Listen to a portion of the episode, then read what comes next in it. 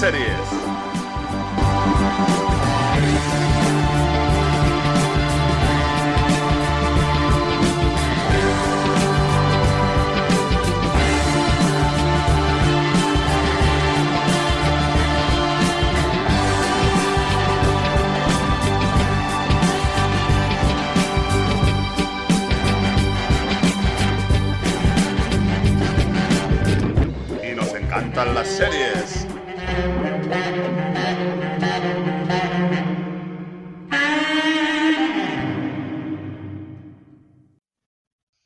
Bienvenidos a Lore Series. Hoy toca hablar de cómics, otra forma de arte, que solemos relacionar con superhéroes, pero esto va mucho más allá. También tenemos el manga, el cómic japonés, Dragon Ball, Totoro, Evangelion, el cómic europeo, Asterix, Lucky Luke, Perceban, el TVO, Mortal y Torpedo, Capitán Trueno y también el cómic Underground, Odio, Agujero Negro y los cómics de Cramp. Y vamos a hablar de nuestras series y películas favoritas que sean adaptaciones de cómics. Las series las comentaré yo y para las películas tenemos de nuevo con conexión directa desde Marte al gran Dani Fallos. Hola Dani, ¿cómo estás? Muy buenas, Julio, desde aquí, desde el Planeta Rojo. ¿Todo bien? Muy bien. Muchas gracias por volver a invitarme a este programa tuyo y muy ilusionado para hablaros de, de estas de las películas basadas en, en cómics.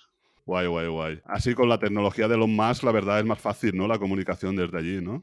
Eh, Claro que sí, por supuesto. Desde aquí eh, hoy en día es, eh, es muy fácil. O sea, prácticamente hago casi vida familiar. Vamos, con los eh, vídeos que puedes hacer, eh, mm, eh, los FaceTimes, eh, WhatsApp, todo. O sea, aquí yo hago vida normal que esté lejos, pero yo estoy como, como si estuviese en casa. Qué maravilla, qué maravilla. Sí, Cómo, sí. cómo es la tecnología. La verdad que sí. Lo único que falla un poco es la comida. Ah, la comida. Sí, Ya, estoy de los sobrecitos estos ya un poco hasta las narices, pero... Ostras, sí, es una putada. Pero bueno. bueno, Dani, ¿te ha costado mucho diseñar tu top de películas? Muchísimo, muchísimo. Esta me ha costado barbaridades. Eh, eh, Es que al final estoy por decirte que eh, sí he hecho un top, más de, con un top, más que tener en cuenta del, del 1 al 10, yo pondría las 10 eh, que seguro que tendrías que ver, pero luego después de eso hay muchas que también se han quedado fuera que podrían estar perfectamente en este top 10, pero perfectamente. Hay mucho, hay mucho donde elegir y muy bueno. También mucho malo. Sí, sí, sí, la verdad que sí.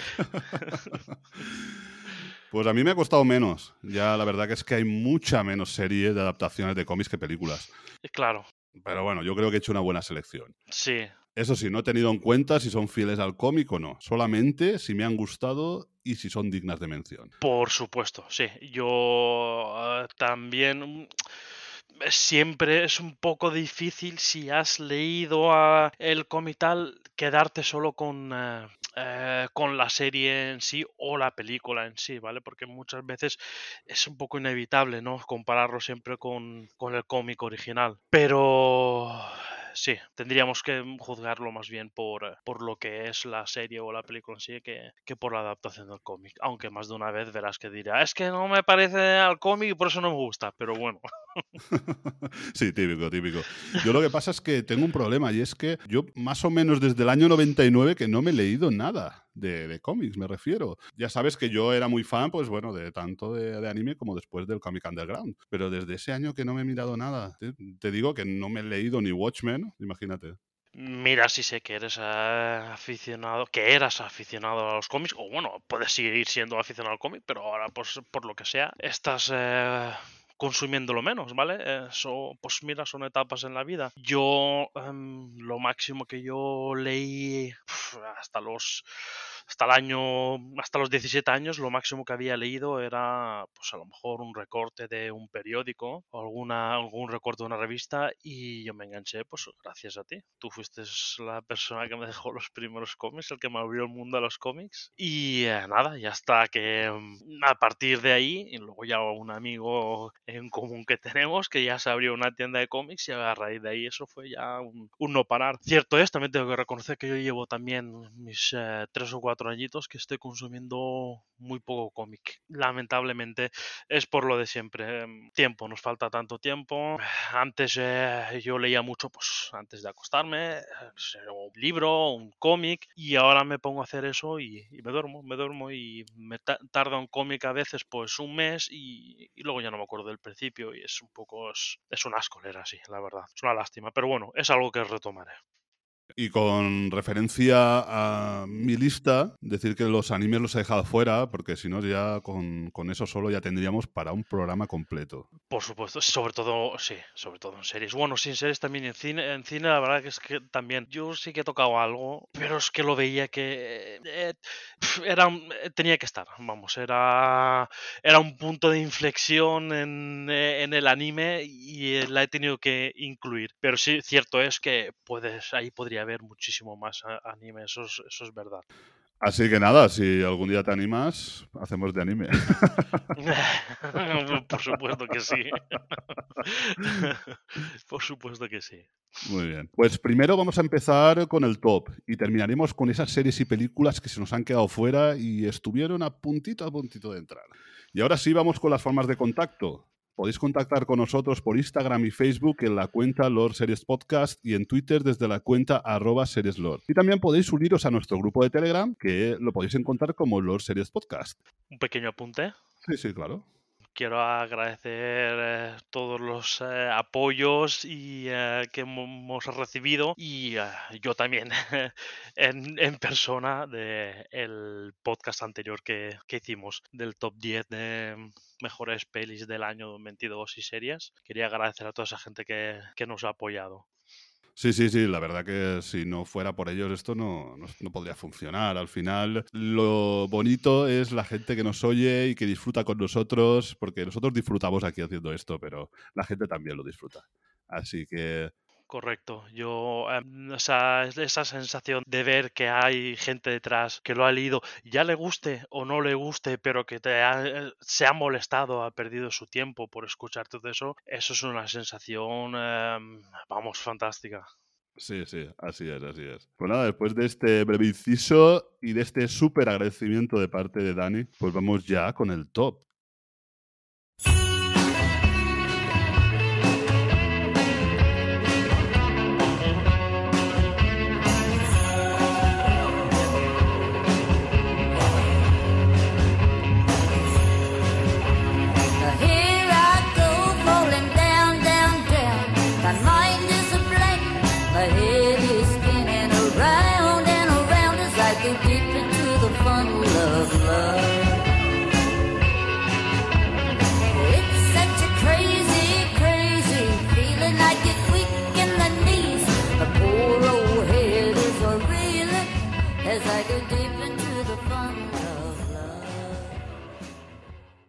En el número 10, ¿nos vas a decir tú, Dani, qué tienes en el 10?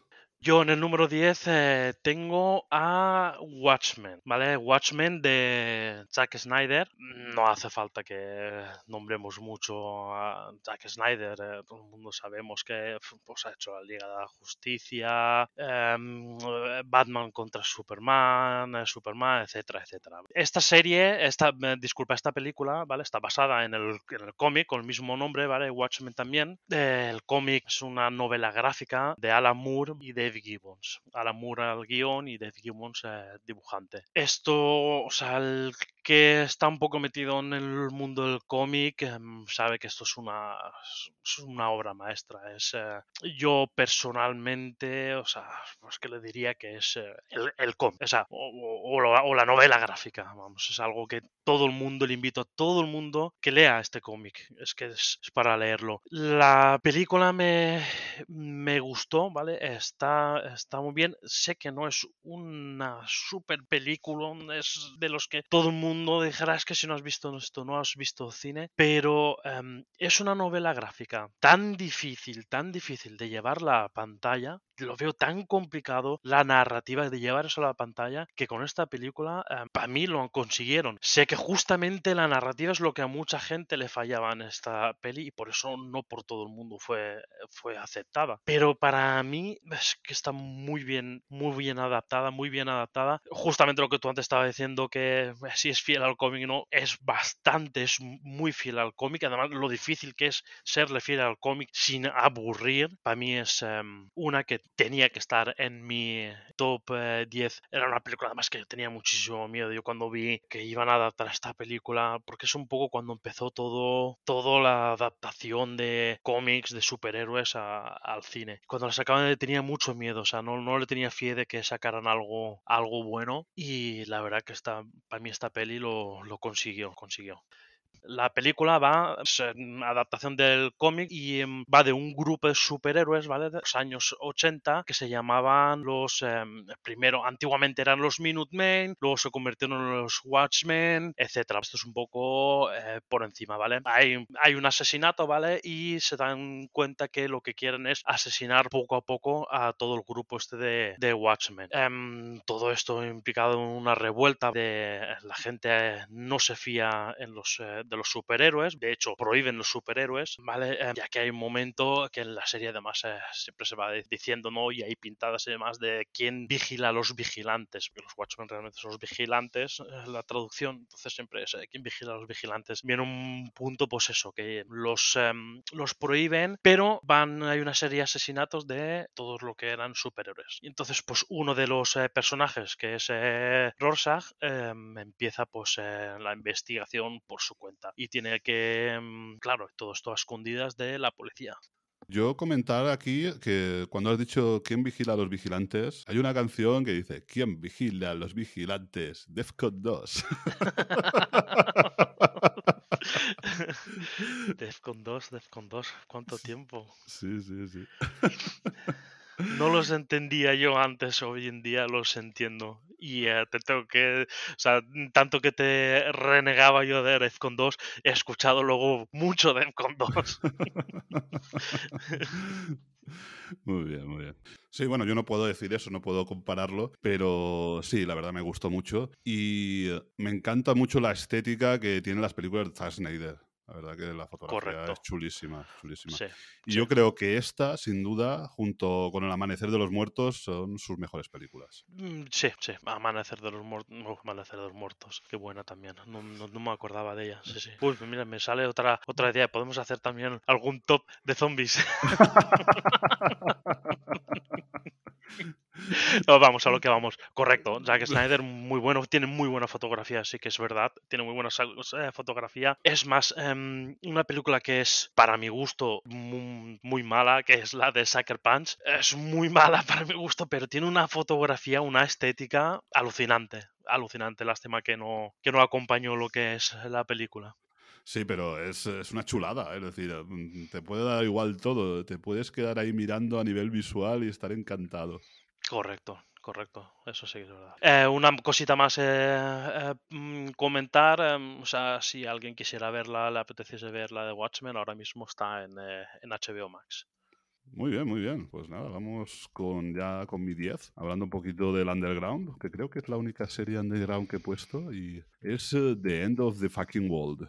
The End of the Fucking World es una serie inglesa de dos temporadas basada en la novela gráfica de Charles Forsman. La serie sigue a dos adolescentes, James y Alisa, que deciden huir juntos en un viaje por carretera para escapar de sus respectivos hogares. James es un psicópata que mata animalitos y cree que matar a Alisa podría ser su próximo paso, mientras que Alisa es una rebelde sin rumbo que busca emociones fuertes y una conexión real con alguien. La serie es un drama oscuro y con un toque de humor negro que presenta una exploración cruda y realista de la adolescencia, la soledad y el amor. Los personajes principales están bien desarrollados y tienen historias complejas y emocionales que se exploran a lo largo de la serie. The End of the Fucking World es una serie emocionante y única que destaca por su estilo visual y su narrativa audaz. Dani, ¿has visto tú esta? La primera temporada la vi, sí. Me gustó, está, está entretenida, me, re- me reí eh, con todos los, los momentos que eh, el chico se imagina asesinarla y todo lo demás. Me, me reí, me reía. Y eh, sí, está bien. No he visto la segunda temporada, pero sí, sí que no está nada mal esta serie. La segunda es un poquito más flojilla que la primera. Está bien, me gustó y tal, pero la primera mucho, mucho mejor. Tanto la estética como el guion, como un poquito todo. No sé, es algo diferente. Es algo diferente y fresco. Y me gustó, me gustó. Y ah, bueno, y la se puede ver en Netflix. Quien todavía tenga Netflix. El otro día em, salió una noticia y resulta que en España solo había solo un eh, abonado a Netflix, todos los demás estaban enganchados a él. Sí, sí, sí. Madre mía, madre mía. Bueno, pues continuamos con el top número 9. ¿Tu top 9, Dani? Pues ya vamos con el top número 9. Dani, ¿qué tienes tú en el número 9? Pues en el número 9 tengo a Hellboy. Y Hellboy, a ver, me ha costado un poquito elegir cuál de los Hellboys, ¿vale? Porque Hellboy han hecho tres películas, tres adaptaciones de Hellboy. Dos eh, de Guillermo del Toro y una la última. Ahora mismo no me acuerdo del director de la última, que esta salió en el 2019, creo que fue ¿vale? Y la de Guillermo del Toro, la primera fue en el 2004. Me he quedado con la primera, ¿vale? Con la primera de Guillermo del Toro. Ya, sí, el que escucha ya, ya el último podcast ya sabe que Guillermo del Toro es uno de los em, directores que, que admiro. Y me quedo con esta, uno, porque me, me gusta cómo los adaptó Guillermo del Toro. Me gusta que se atreviese a, adaptar Hellboy, el cómic de eh, Hellboy, ya que es, eh, pues nada, también es, no es un superhéroe al uso, ¿vale? Es, eh, una, es una cosa, es un cómic más, eh, más extraño, ¿vale? Menos, más difícil de, de poder hacer, eh, poder adaptar a la pantalla, ¿vale? Entonces em, me quedo con la primera aquí, primera de Guillermo del Toro, ¿vale? Esta está basada en el cómic de Mike Mignola, eh, se trata de mm, Hellboy, es un, es un eh, ¿vale? Realmente es el demonio que desde pequeño pues lo encuentra un- una organización y esta organización pues lo, lo adoptan, por decirlo, y em, pues combate em, eh, misterios, eh, creo que lo encontraron en, en la guerra mundial de los nazis y demás. Y nada, y se convierte pues en un, en un cazador de demonios, de, de- de investigación paranormal y demás. Está muy bien eh, esta película, los cómics son muy buenos. Personalmente eh, me gustan más los cómics que, la película, pero está muy bien hecha. El eh, personaje lo hace eh, Ron que lo hace muy bien, lo hace muy bien de Hellboy. Y eh, ya te digo, está, la, la- la tenía que añadir también en un top, en un top 10. Es bastante Lovecraft, ¿no? Esta película. Sí, Mike Mignola se nota que es un amante de, Lovecraft también, correcto. Sí, sí. Yo he visto, bueno, yo he leído Hellboy, yo no he visto ninguna de las tres películas, que las de Guillermo del Toro igual algún día me animo y las veo, pero no creo que la última la vea. No me, no, no sé. Pues, pues no está mal, ¿eh? No está mal. Yo tenía miedo también yo, no me atrevía. Cuando vi el actor que la iba a hacer, dije, bueno, pues a este actor le puede quedar bien. Y vi la película y, y no está mal, ¿eh? La verdad que, que no está mal. Es un, es un punto de vista... eh, Es diferente a los de Guillermo del Toro, pero, pero no está mal, ¿eh? Bueno, ¿y dónde podemos ver esta? Esta está en eh, HBO Max y en eh, Movistar Plus. Pues nada, vamos ya con mi 9, que mi 9 es Alice in Borderland. Alice in Borderland es una serie japonesa de dos temporadas basada en un manga del mismo nombre. La serie sigue a tres amigos que se ven transportados a un mundo paralelo peligroso y misterioso mientras intentan escapar de la policía. En este nuevo mundo, conocido como Borderland, deberán competir en juegos mortales para sobrevivir y encontrar una manera de volver a casa. Cada juego tiene sus propias reglas y desafíos y los personajes deben luchar no solo contra los peligros del juego, sino también contra sus propios demonios internos. La serie está llena de suspense, acción y drama, y presenta una trama adictiva que mantiene al espectador en vilo. Los personajes principales están bien desarrollados y tienen historias emocionales profundas que se exploran a lo largo de la serie. ¿Esta la has visto tú, Dani? No, no la he visto, no la he visto y tenía ganas de ver, la tenía así en el listado puesto para verlas eh, antes de que saliera lo del juego del caramar y luego todo el mundo me hablaba de esta y como tanta gente me ha hablado de esta, al final he desconfiado un poco y me la ha dejado un poco más a- apartada. Sí, yo la vi antes incluso que el Calamar, la- porque esta es una serie que salió en pandemia y la pude ver con mi hija y la verdad a ella le encantó. A mí me gustó, a mí me gustó porque es, es- es muy entretenida, está bien hecha. Y, eh, y nada, al final parece que son dos temporadas, no creo que saquen una tercera, nunca se sabe. Y ya te digo que me gustó más que el Calamar. A mí la del juego del Calamar no me, no me terminó de convencer. No te acabo de convencer, está así. Lo que no sabía que esta era de salía de un cómic.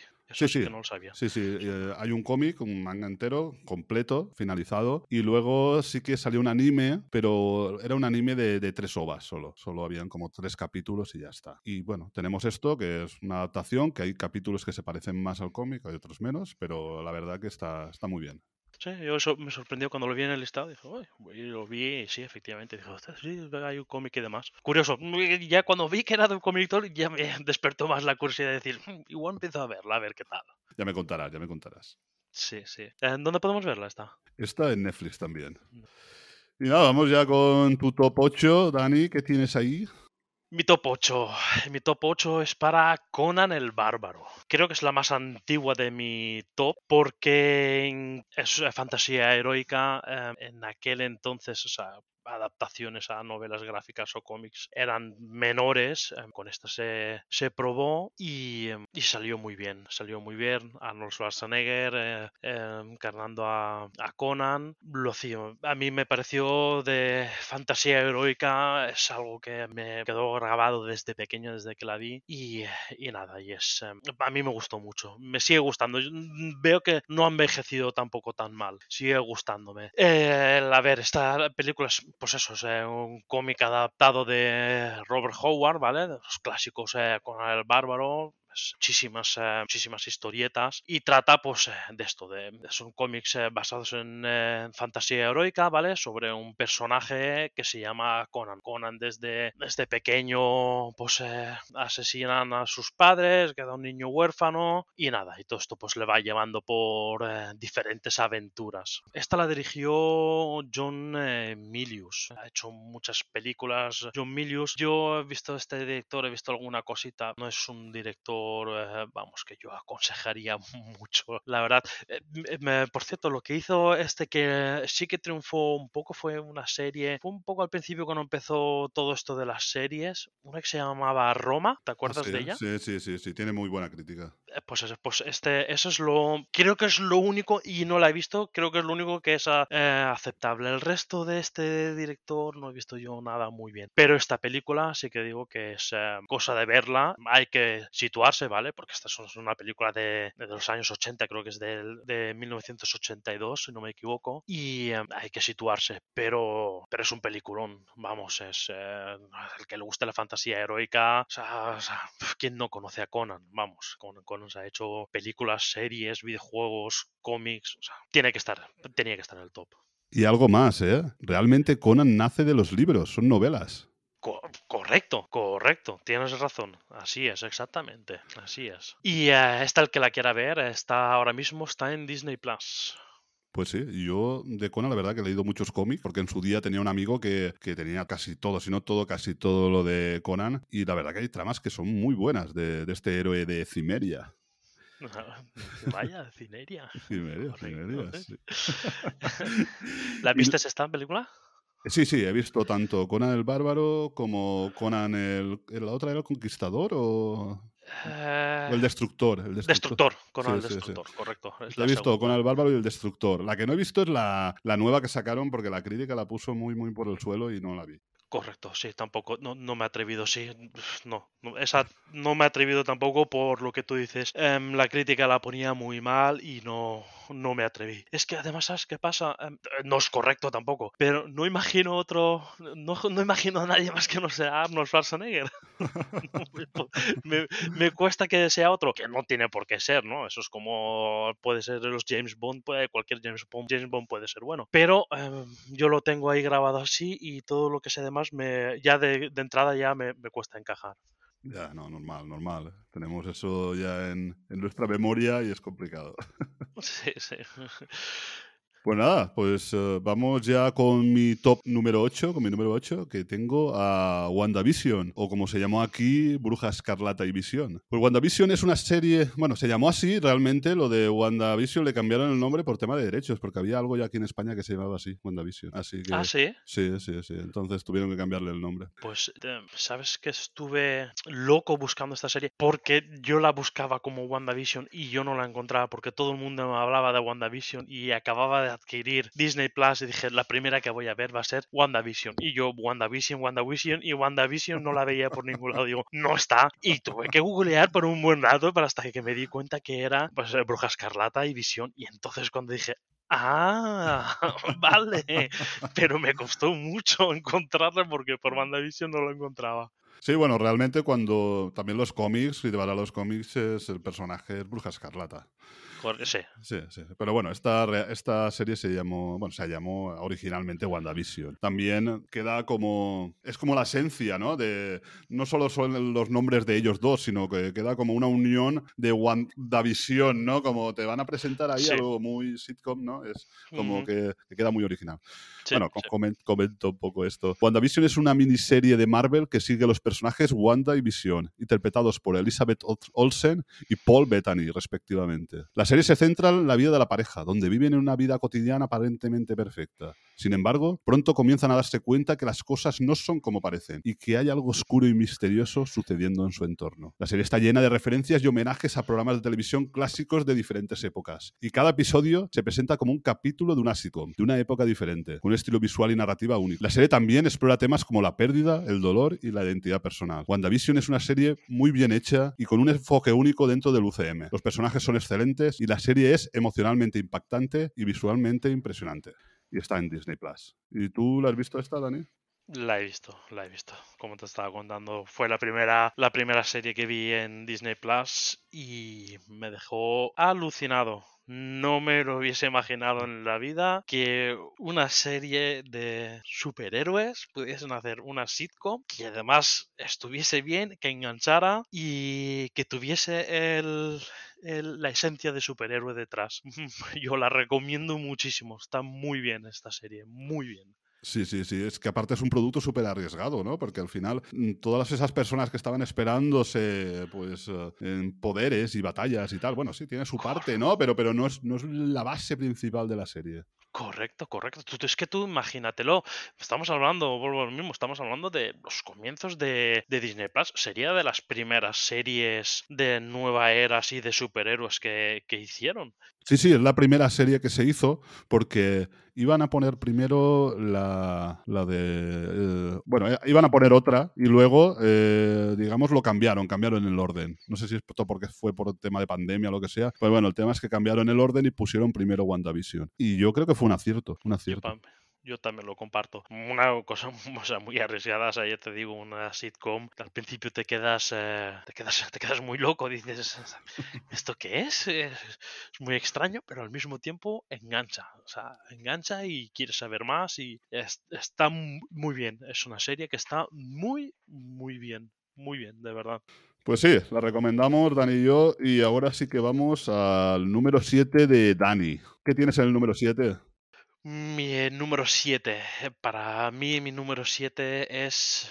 A ver, antes que nada, quería decir, es que vuelvo a lo mismo, em, porque es que esta podría estar perfectamente más, más arriba, ¿vale? Em, quizás con los años, como han pasado as- años y han sucedido cosas nuevas, pues ha ido atrasándose, ¿vale? Con mi número 7 es eh, Batman, el Caballero Oscuro, ¿vale? De Christopher Nolan. ¿Por qué la tengo aquí? ¿Por qué me parece que tiene que estar en, en- en mi top 10? Es una película de superhéroes que les gustó a los que les gustan superhéroes y a los que no les gustan superhéroes. Fue algo, vamos, para mí en, eh, los cómics, yo creo que cómics de superhéroes en películas adaptadas a cómics de superhéroes, yo creo que fue la primera que realmente, aunque la, la otra, la que es anterior de Christopher Nolan, Begins, ya para mí también lo consiguió, pero en esta para mí dio un paso más allá. Y todo el mundo lo sabemos que este paso más allá es con, eh, con el Joker, ¿vale? Con el personaje de, del Joker em, eh, protagonizado por Heath Ledger. La hace muy bien, es un Joker diferente a todo el mundo eh, hasta ese momento. Teníamos siempre el Joker, el Joker en imagen real es las de Tim Burton, el primero de Tim Burton, la que hacía mm, el actor eh, Jack Nicholson. Todo el mundo teníamos en la cabeza Jack Nicholson con ese maquillaje perfecto de payaso, con cara de loco, con... No, no, aquí fue totalmente diferente. Otra historia, personaje alucinante, o sea, con mucho carácter, o sea, mucha fuerza. Es que ese personaje para mí eh, consigue, consigue ya solo él atraer toda la película, ¿vale? Hizo un trabajo alucinante haciendo este Joker. Comandante, pues eh, Batman, eh, Batman es superhéroe murciélago, ¿vale? De, Bob Kane, el creador. Em, no está basado en ningún cómic eh, tal cual, es una historia más de, de, Batman. Batman es- está protagonizada por Christian Bale y, eh, y nada, y em, dirigida por, eh, por Christopher Nolan. ¿no? Christopher Nolan también muy conocido, ha hecho muy, muchas, o sea, es muy buen director también. Bueno, muy buen director, es buen director, ¿vale? Pero tiene también una de cal, una de arena, tiene algunas cositas también un poco mm, dudosas de calidad, ¿vale? Tenet. Tenet, por ejemplo. Tenet, Tenet, uff, Tenet. Uf, Tenet. Eh, pero sí, pero bueno, todo el mundo recordamos Memento, ¿no? Con sus comienzos con Memento, Peliculón. Peliculón, exactamente. Y em, luego eh, hizo alguna más, eh, Insomnio, si no me equivoco. Origen. Bueno, es que se llama In- Inception. Exactamente, la del truco final, eh, fue la- luego empezó con, eh, con Batman, Batman Begins, ya estaba muy bien, esa película también está muy bien. A mí me gustó mucho, ¿eh? Batman Begins. Sí, y a mí también, y además esa sí que está más basada en, en uno de los, de los cómics, no tal cual, no cie- 100%, pero sí que está, se nota que ha, mamado mucho de Batman año 1, si no me equivoco era Batman, Batman año 1, se nota que de ahí sí que, sí que chupó mucho. La del Caballero Oscuro, no, ya sí que es una historia completamente, eh, vamos, eh, un guion completamente nuevo, no tiene que ver con ninguno de las de, de los cómics, pero vamos, eh, muy aconsejable, tiene que estar, tenía que estar en mi top 10, aunque sé que me he dejado alguna fuera que, pero sí, por lo que te estaba comentando, por el punto de inflexión que también eh, fue esta película, la tenía que poner. El que la quiera ver, claro, siendo de DC, pues eso, HB, HBO Max está, está para verla. Sí, sí, sí. Y si queréis ver a Bane en toda su salsa, no veáis la tercera del, del Caballero Oscuro. La que tenéis que ver es Harley Quinn, la serie animada. Ahí sí que veis a Bane en toda su salsa. sí, ¿no?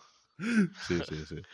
La, pero para mí, ya que lo has comentado, de esta, esta trilogía de Christopher Nolan, la tercera, para mi gusto, floja. Sí, es que hay, hay, poco Batman, es decir, es, no sé. Sí, poco Batman, ya aunque sea poco Batman, ya no solo por eso, porque por ejemplo la última que, mm, que han hecho, la última de Batman, la de, de, de Batman, tampoco hay mucho Batman tal cual, ¿vale? No hay un no hay un Batman como las de Christopher Nolan, Batman con sus cachivaches, con sus vehículos, con su pero pero no sé, em, es un Bane, el que ha leído un poco cómics y tal, Bane para mi gusto muy muy mal caracterizado, o sea, no, no es un villano que, que llame, o sea, no es un villano como lo veías, eh, por ejemplo, en la del Caballero Oscuro al Joker, o como en Batman Begins, que ves a Espantapájaros. Buah, esa escena del espantapájaros drogando a Batman es brutal. Es brutal, es brutal, es algo alucinante, ¿vale? Las alucinaciones y todo. Pues esos, eh, esos villanos, eh, Bane es un villano de esos guapos también, que le podía haber sacado mucho más jugo. Para mí,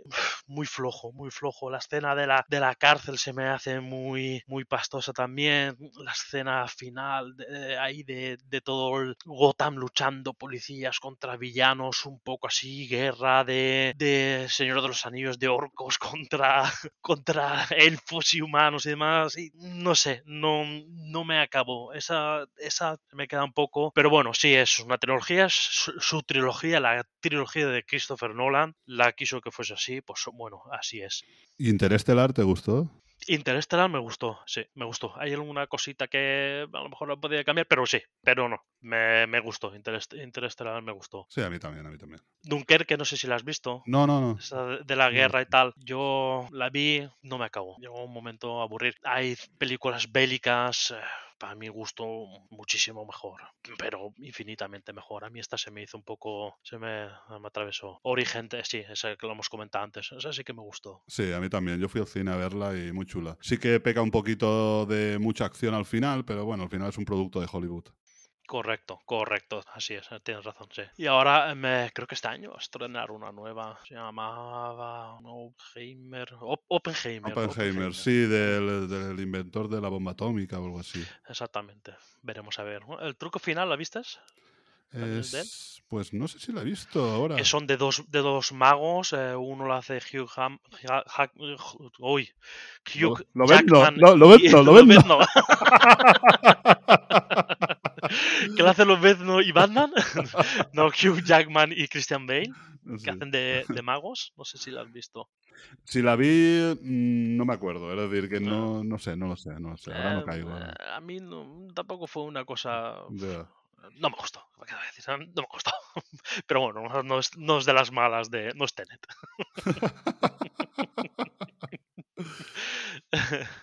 Bueno, ¿y esta dónde la podemos ver? La de Batman. Está en, en HBO Max. Todo lo de DC, pues, eh, HBO Max. Así es, así es. Todo lo tenéis allí. Bueno, y pasamos de, de una angustias de DC a una angustias de Marvel. En mi top 7, en mi top 7 tengo a Jessica Jones. Jessica Jones es una serie basada en el personaje de Marvel del mismo nombre. La serie sigue a Jessica Jones, una ex superheroína con habilidades sobrehumanas que después de sufrir un trauma se convierte en una investigadora privada en la ciudad de Nueva York. La serie es conocida por su enfoque oscuro y maduro que aborda temas como la violencia sexual, el abuso y el trauma psicológico. También cuenta con un elenco diverso y bien desarrollado, incluyendo a Kristen Ritter como Jessica Jones, a Mike Colter como Luke Cage y a David Tennant como Kilgrave, que es un personajazo. Es eh, uno de los mejores villanos que han hecho en, eh, en series a nivel de, de cómic. Y la verdad que muy buena la primera temporada, sobre todo por esa trama del villano y las otras dos que están bien, están, me gustaron, están muy entretenidas. Pues en general Jessica Jones es una serie emocionada y bien escrita que combina la acción de superhéroes con una trama intrigante y un enfoque realista y serio en temas importantes. Y la podéis ver en Disney Plus. Esta, en, su origen, esta, esta serie se estrenó en Netflix y los superhéroes estos de Marvel que estaban en Netflix se llamaban Marflix, pero ahora ya no se pueden llamar así. Bueno, esto era un tema de derechos que creo que podían tenerlo, si son cinco años, bueno, no, o tres años, no sé cuántos años eran. Y luego ya pasaban a propiedad de Marvel otra vez y como Marvel ahora es Disney, pues ahora lo tenemos en Disney. Y la verdad es que es una muy buena serie que yo, yo recomiendo. ¿Tú la has visto, Dani? La he visto, la he visto, yo comparto contigo. Muy buena serie, a mí me gustó también. Lo que dices tú es, eh, en su día la vi en Netflix. Era también así un poco de las primeras, ¿no? Que hicieron de superhéroes, de así Sí, la primera, fue la primera. Fue la primera, ¿no? Y me gustó, me, gustó, me gustó mucho y ojalá hubiesen seguido haciéndola. Lo que pasa que ya como se quedó los derechos Disney y todo eso, se ha quedado todo un poco en stand-by. No sé si seguirán haciéndolo y si lo hacen, si siguen haciéndolo con la calidad que lo estaban haciendo. A mí me gustó un personaje muy, eh, muy bien caracterizado eh, por eh, la actriz eh, Kristen Ritter. Me gustó mucho, la verdad. El cómic también he leído alguno, cómic suelto. eh, no lo seguí tal cual, entonces realmente la serie la he conocido más profundamente este personaje y me, me gustó. Guay. Yo sé que a ti te gustó más eh, Daredevil, ¿no? Daredevil me gustó, me gustó mucho también Daredevil. ¿Sabes qué pasa? Lo vi, eh, me gustó la forma, las, las luchas y todo eso, me gustó. O sea, tiene mucha acción, ¿vale? Es una serie de mucha acción. No solo ser así tampoco que me guste excesivamente la acción, ¿vale? Pero en esta sí que tiene mucha acción, pero está muy bien hecha. Las peleas están muy bien hechas, muy, re- muy reales para mi gusto. Un Daredevil eh, muy humano, que se cansa, o sea, tiene que retomar retomar, o sea, cada vez que tiene que retomar una pelea o a pelear, hay momentos que se queda parado para descansar, pues se nota ese cansancio y tal. Entonces me gustó todo ese, ese punto de- del personaje, ¿vale? De ese realismo que le, que le daba. Cierto es que Daredevil te tiene que entrar Daredevil, o sea, es un... no tiene ningún superpoder, es una persona ciega, ¿vale? Que ve mejor que el que, que el que tiene visibilidad, una visión normal, ¿vale? Entonces te tiene que entrar, es un superhéroe, es un superhéroe clásico de Marvel. Es así y así tiene que seguir, o sea, no puedes cambiarlo, no lo entendería con que le hicieran un Daredevil eh, que es una persona sin visión y que le pongan un cachivache, con eso puede ver y tiene superpoder. No, es así, así se inventó en su día y así sigue, ¿vale? Entonces te tiene que entrar eso, eso es comprensible que cuesta de entrar, pero si lo aceptas, ¿vale? Daredevil es así como estaba la serie hecha, eh, me recuerda al mejor Daredevil de, de, de Frank Miller, la época de Frank Miller, eh, y me gustó, me gustó la serie, me gustó la de Daredevil, sí. Muy bien, muy bien. Pues bueno, vamos ya con tu top 6, Dani. ¿Qué tienes en el 6? Mi top 6 es Akira. No sé si presentarla yo o dejar que la presentes tú. Maravillosa. Bueno, dale, dale.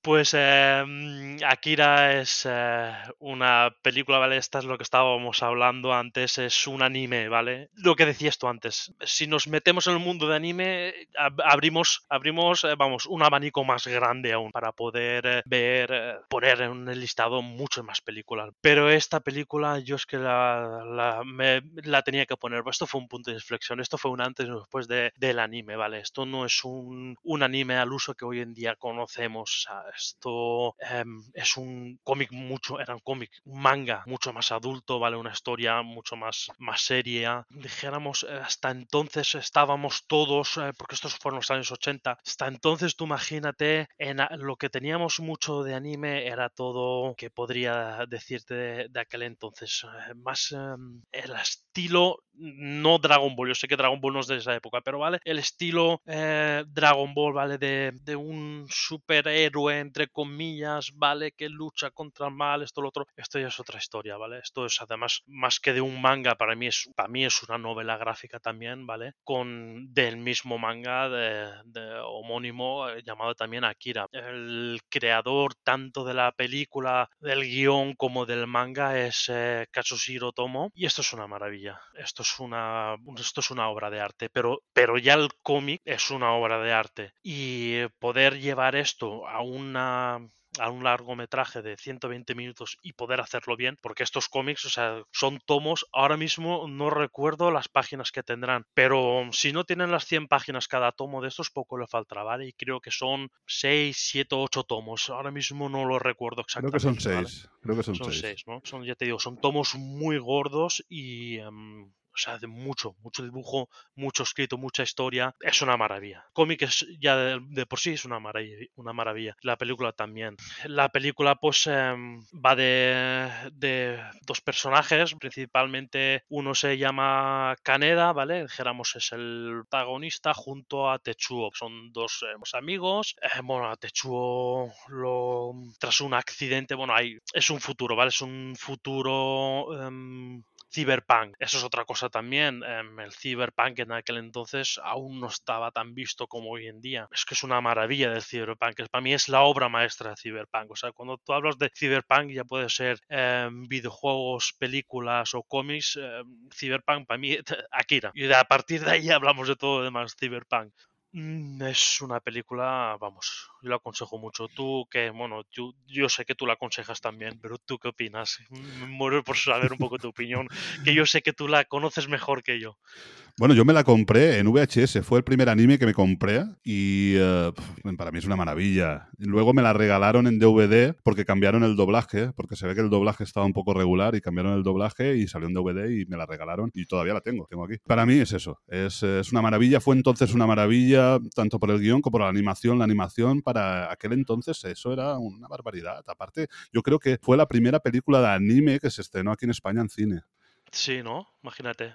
Entonces, no sé, ya te digo que todo lo que has contado tú es que es, mm, un poco complicado también adaptar todos esos tomos, ¿no? Esos eh, 300, 400 páginas de cada tomo, todo condensado en una película, pero yo que sé, lo han conseguido, han conseguido hacer una película muy grande a través de, de- de- del material comprimido que han, que han tenido. Y no sé, yo la verdad que es una película que he visto muchas veces, muchas, muchas veces y siempre me ha encantado.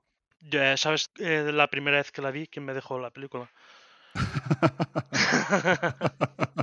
No sé, no sé, lo conozco. Exactamente, ese VHS que tú estás hablando, Sí. ese me lo dejaste a mí. Y yo tenía en mi habitación, tenía, no tenía un vídeo, pero mi padre tenía una cámara de vídeo para grabar que se grababa en VHS y esa la tenía yo conectada ahí en una tele pequeñita que tenía en la habitación y con esa ahí vi yo ese VHS que me dejaste tú. Ostras. qué bueno, qué Sí, bueno. sí, sí. Pues eso, y que fue mi película favorita durante mucho tiempo. No solamente película anime, sino película. Fue mi favorita, ya te digo. Sí, sí, es que es em, por eso mismo decía de, es que claro, sé que es un anime, pero es que tenía que ponerla porque es, para mí va más allá un poco que de un simple anime, ¿vale? No puedes compararlo. Si hay algo que podemos compararlo y no lo puse por no ser repetitivo con anime, sería Ghost in the Shell. Ghost in the Shell, el anime de- de su día. Sí, sí, sí, claro. No Ghost in the Shell, eh, la película, esta No. última. Que tampoco, que tampoco está tan mal, ¿eh? O sea, es una adaptación. Si realmente ves el anime y luego ves la adaptación, la verdad que tampoco está tan mal. Lo que pasa que hay, hay cosas que tienes que dejarlas estar como están y, y punto. Ghost in the Shell es anime y Ghost in the Shell tiene que quedarse en anime. También tendría que decir lo mismo, ahora me voy a contradecir yo, con la película de Watchmen. Watchmen es el cómic y el cómic se tiene que dejar como es. Es un cómic y punto, no hace falta adaptarlo. Pero bueno, me he saltado algunas reglas también. Que se lo digan al señor Moore, ¿no? Exactamente. bueno, bueno, si entráramos ahí, eso da para un programa. O sea, el universo señor Moore solo con Watchmen da para un programa, porque ahí, Sí, ha habido de denuncias, de derechos para arriba y para abajo, vamos, es, es otro mundo, es otro mundo. Entre, de- entre los propios Alan Moore y Dave Gibbons, ¿vale? Que, ya. que no acabaron bien. O sea, que, que encima no acabaron bien. Crearon una obra maestra y, y acabó eso al final mal por culpa de derechos y de historias. Sí, pasó un poco como en la serie Carnival. No es que terminaran mal, pero, pero el creador tenía los derechos a medias con HBO y el creador se fue y ya no pudieron continuar la serie. Y es que siempre dijeron que si un cómic, que si una película, que si no sé qué. Al final se ha quedado con una, una serie de culto de dos temporadas, muy buenas temporadas, pero bueno, ahí se quedó. A ver si algún día deciden hacer, deciden hacer algo, porque había una historia para seis temporadas de eso. Qué lástima, qué lástima de serie, qué lástima. Eso, para mí, para mi gusto, eso fue el principio de la nueva era de, de las series. De, de esa, del nuevo formato de series, no el clásico que estábamos acostumbrados de, de series. Sí, bueno, yo, yo creo que estaba viendo entonces eh, Héroe. Es decir, estaba viendo la primera temporada de Héroes y, y yo, bueno, me veía las películas online o me las descargaba, no me acuerdo, porque en aquel entonces a España nos llegaba lo que nos llegaba. Y eh, mm, recuerdo que leí la premisa de, lo, de que iba en una página de estas amigas, eh, de que iba la de Carnival, y digo, esto, esto tiene, tiene, tiene que estar bien, ¿no? Eso. Y empecé a verla y recuerdo que la vi en, eh, en español neutro, en, en latino. Sí, exacto, sí. Así la he visto yo, yo no la he visto de ninguna otra forma. Pero es que terminé la primera temporada y digo, ostras, esto está muy guay. Y empiezo a buscarla y en español no estaba. Tenías que verla en versión original, en español subtitulado. Y fue la primera serie que vi en versión original y español subtitulado. Y a partir de ahí he visto casi todo lo que he visto, lo he visto así, ¿no? Pero también me di cuenta eso, la actuación, porque todo eso te lo, te lo vas perdiendo. Aunque en España tenemos buenos dobladores, pero toda la actuación o la voz del, eh, de Justin, del predicador, es que, es que no tiene nada que ver. Es decir, que, que versión original, pues gana mucho la serie. Sí, verdad. Eh, Realmente es que es como se tendría que ver. o sea, el, director em, pretende crear unas emociones, unos sentimientos, un transmitir una, un- algo, ¿vale? Que, que lo hace con música, con actores, con voces. Con... Entonces realmente es la forma original. Es lo que dices tú. Hay muy buenos dobladores aquí, ¿vale? Y hay películas muy bien dobladas. Pero realmente la forma original tendría que ser así. Y sí, yo ahí creo que igual que te ha pasado a ti, le pasó a mucha gente que a raíz de esa época de series em, que aquí no nos llegaban, es cuando empezó mucha gente a decir, oye, la forma, o sea, si quiero ver, si quiero que me llegue aquí cosas, tengo que verlo así, en versión original, subtitulado, porque aquí no llega, o lo ves así o en español neutro. Así es, así es. Así, nos hemos desviado un poco con Carnival. Bueno, bueno. nunca se habla de más cuando es tema de, de ahí te doy de la razón. Te doy de la razón, qué buena. Y héroes que las has mencionado, así también, muy buena, muy buena también. Muy buena primera temporada. Eh, exacto. El resto, vi la segunda también. La tercera empecé a verla y dije, fuera. Sí, la tercera es que cambiaron showrunners, quisieron darle un poco de vuelta de tuerca. Yo las he visto todas y eh, ya te digo, la primera muy buena y luego pues iba flojeando y la última es para tirarla a la basura, en serio. La, Sí, la última es horrible, fatal, fatal. La del circo, esa es la peor. Pero bueno, ahí está. La primera a mí me encantó, la tengo también en DVD la primera temporada y, eh, y nada, otra muy buena serie. Sí. Bueno, y ahora vamos eh, con mi top número 6. Bueno, no sé si has dicho dónde estaba, dónde podíamos ver a Kira. Eh, Movistar Plus. Vale, vale, vale, vale, vale. Bueno, si alguien me conoce, yo tengo el DVD también, se lo puedo prestar. o si hay, o si hay algún vintage, tiene el VHS también. no, no, ya no lo tengo, ya no lo tengo. ¡No! No sé dónde estará, la verdad, no tengo ni idea, no sé. He hecho tantas mudanzas que a saber. A saber dónde se quedado. Eso estará allí en casa de tus padres aún. En casa de mis padres está todo el Dragon Ball, porque como mi hermano, yo, yo era muy aficionado a Dragon Ball, pero él continuó siendo aficionado a Dragon Ball, pues todo eso sí que está en casa de mis padres, todo el tema de Dragon Ball. Mi primer cómic que me leí completo. Sí, Dragon Ball. El tuyo, el tuyo, el tuyo. No que yo me lo compre, no, el tuyo. sí, sí. Mi hermano es a gran aficionado al anime, gracias a mí. Sí, por supuesto, por supuesto que sí. Por supuesto que sí. Ya lo Nada. creo ya. Y nos vamos a ver el, la semana próxima, nos vamos a ver un, um, un anime al cine. Bueno, es, es de una serie, no sé si habrás escuchado Kimetsu no Yaiba o Demon Slayer. Ah, sí, sí, sí, sí, claro, sí. Me lo he visto, visto creo que la primera temporada, no sé si la primera o la segunda. La primera seguro, con, con mi hija, sí, correcto. Vale, pues van a estrenar ahora la, la tercera y eh, lo que hacen es que van a estrenar en cine el último capítulo de la segunda y do- los dos primeros de la tercera. Y nos vamos ¿Ah, al cine sí? a verlo. Sí, sí, sí. Hostia, qué guay eso, ¿no? Sí, la verdad que sí. Qué guay, qué guay. Así que este fin de que viene me toca sesión de anime. Pues ya, me- ya me contarás, ya me contarás. Vale, vale. Bueno, pues ya vamos con mi 6 y yo mi 6 Sí, tengo... ganas- yo tengo ganas de hablar de ese C6. yo no sé si tengo a Preacher, a Predicador. Preacher es una serie de cuatro temporadas basada en el cómic de Garth Ennis y Steve Dillon, que son los dibujantes y guionistas de The Voice. La serie sigue la historia de Jesse, un ex predicador de Texas poseído por un ser celestial que le da el poder de obligar a obedecer a través de su voz. Pero literalmente, literalmente. A este se une su exnovia Tulip y un vampiro llamado Cassidy. Bueno, vampiro y su sombrilla. En una búsqueda para encontrar a Dios y exigirle responsabilidades por sus acciones. La trama está llena de acción, violencia, elementos sobrenaturales y presta una amplia variedad de personajes peculiares y excéntricos. La serie aborda temas como la religión, la moralidad y la violencia, y tiene un tono oscuro y humorístico al mismo tiempo. En resumen, Preacher es una serie intrigante y sangrienta que mezcla elementos de acción, drama y comedia. Los personajes son complejos y están bien desarrollados, y la trama es suficientemente atractiva como para mantener al espectador interesado y enganchado. Y luego hablando de los personajes, vaya colección de personajes. El R-Star es un personajazo. Hay un capítulo especial de él que es brutal, pero brutal. Luego Caraculo o el descendiente de Jesús que es retrasado. Los Ángeles, que también salen. Y Hitler. Hitler. Sí, sí, sí. Y eso, entonces, bueno, tú que tenías ganas de comentar, ¿qué me comentas de esta serie?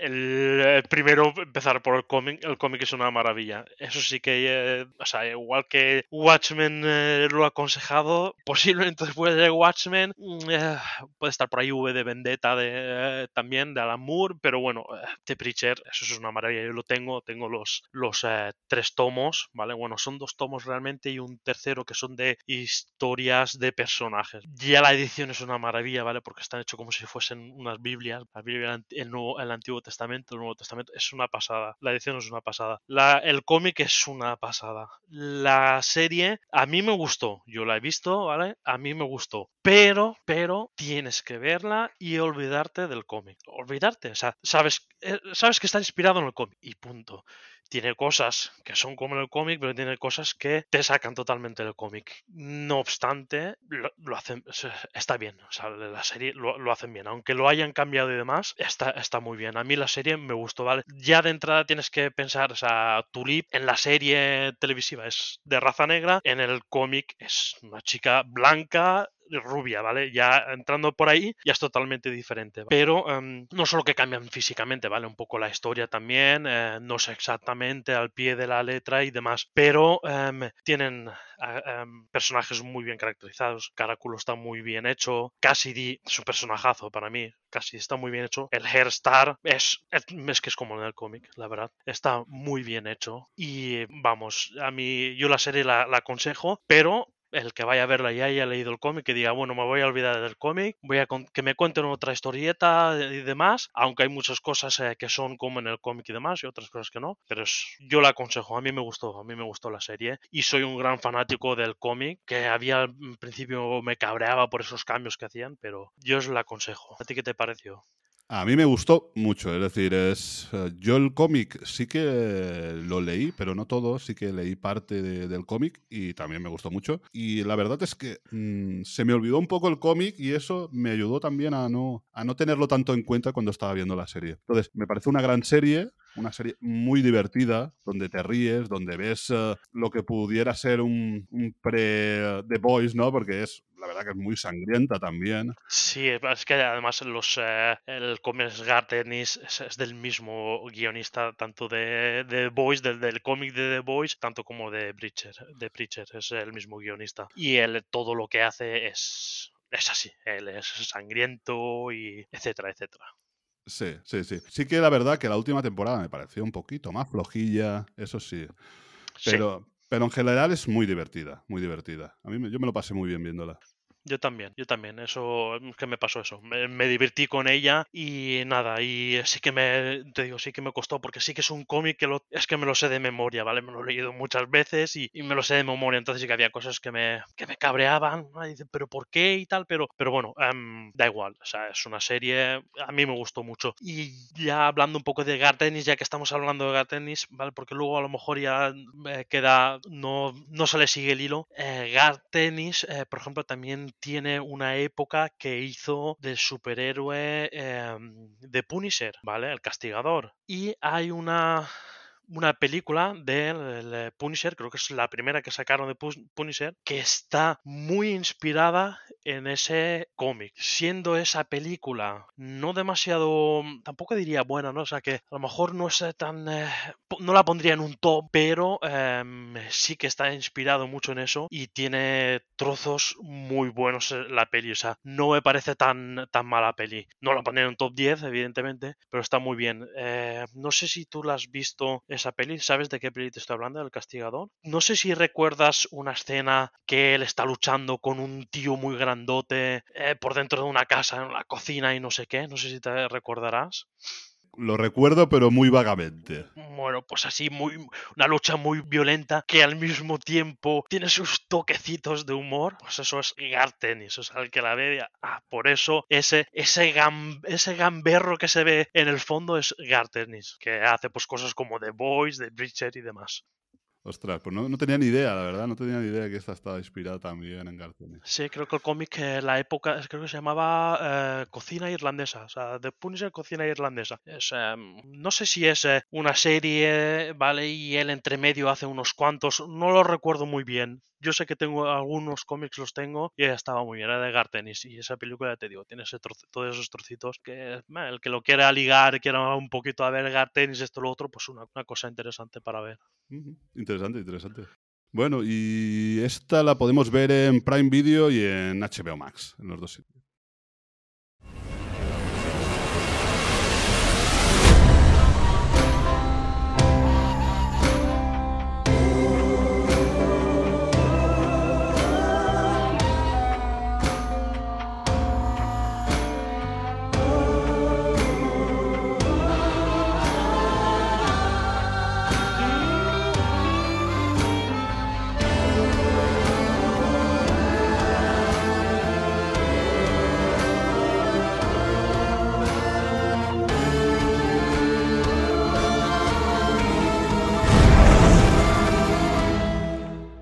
Estamos llegando a la mitad de la lista. Parece que haya sido hace un ratito, hace una hora, pero, Sí, sí, sí, pero el tiempo pasó volando. Menuda turra estamos dándoles a la gente hoy. Y nada, Dani, vamos con tu número 5. ¿Qué, qué película has elegido para tu puesto número 5? Para mi puesto número 5 tengo American Splendor. Eh, a partir de aquí tengo que decir, si ya me ha costado el top 10, conforme se van acercando hacia el 1, cada vez me costaba más. Esta me costó dejarla en, el número 5 porque me gustó muchísimo. Además, la tuve oportunidad de reverla, pegarle un revisionado no hace mucho, dos o tres semanas, y, eh, me, me, casi me gustó más que cuando la vi la, primera vez. Y eh, American Splendor está basada en cómic homónimo. Es un cómic del que eh, el guionista, ¿vale? Es eh, Harvey Picard. Él, el cómic, ahora voy a hablar primero del cómic para situarnos bien. El cómic él va hablando de su vida, ¿de acuerdo? Es simplemente una, un americano, es una vida de un americano medio, con su trabajo, con sus rutinas, ¿vale? Sin, eh, sin más allá, ¿vale? ¿Qué pasa, ¿vale? Pues él va contando esta, esta historia en su vida, ¿vale? Em, dibujado la gran mayoría por su amigo que es Robert Crumb. Crumb, el que no lo conozca, pues es el, dijéramos, el- podríamos decir que es el creador del cómic underground. Y, y eran amigos, ¿vale? Eran amigos. em, Harvey Picard, él tenía su guion y el otro pues se lo dibujó. Cuenta su vida, ¿vale? En la película, ahora ya pasando a la película, es lo mismo, ¿vale? Está basado en el cómic que cuenta ah, su vida también, ¿vale? Eh, como si fuese el cómic, pero tiene trozos, ¿vale? Entre medio de los personajes reales de Harvey Picard, de su pareja Joyce Brandner, van, eh, van intercalando, ¿vale? Entonces eh, van contando la historia y además ellos en imágenes reales eh, comentándolo y demás. Hacen todo el conjunto y queda una película muy chula, muy guapa. A mí me gustó mucho. Es muy underground, como el mismo cómic, es muy underground. Te tiene que gustar el underground o es un buen momento para, para experimentar un poco lo que sería underground. Es más, es una película siendo eh, extraña en el mundo del underground. Tuvo hasta una nominación a, un Oscar. Cannes, en Sundance, en varios eh, festivales eh, llegó a triunfar esta. Está muy bien, yo la recomiendo mucho. El cómic no lo he leído, este no lo he leído, no he leído nada. Sí que he leído cosas de Robert Crumb. De Harvey Picard no lo he leído, no he leído American Splendor. Entonces, no sé si realmente estaría bien adaptado. Tengo entendido por las críticas y conocedores de esto que sí que tiene una buena adaptación. Y em, los directores son eh, una pareja, ¿vale? Se llama Robert Pulcini y Sari Springer Berman. Es una pareja. Han hecho alguna cosa más de películas. Cosas muy malas, a mi gusto, muy, muy malas.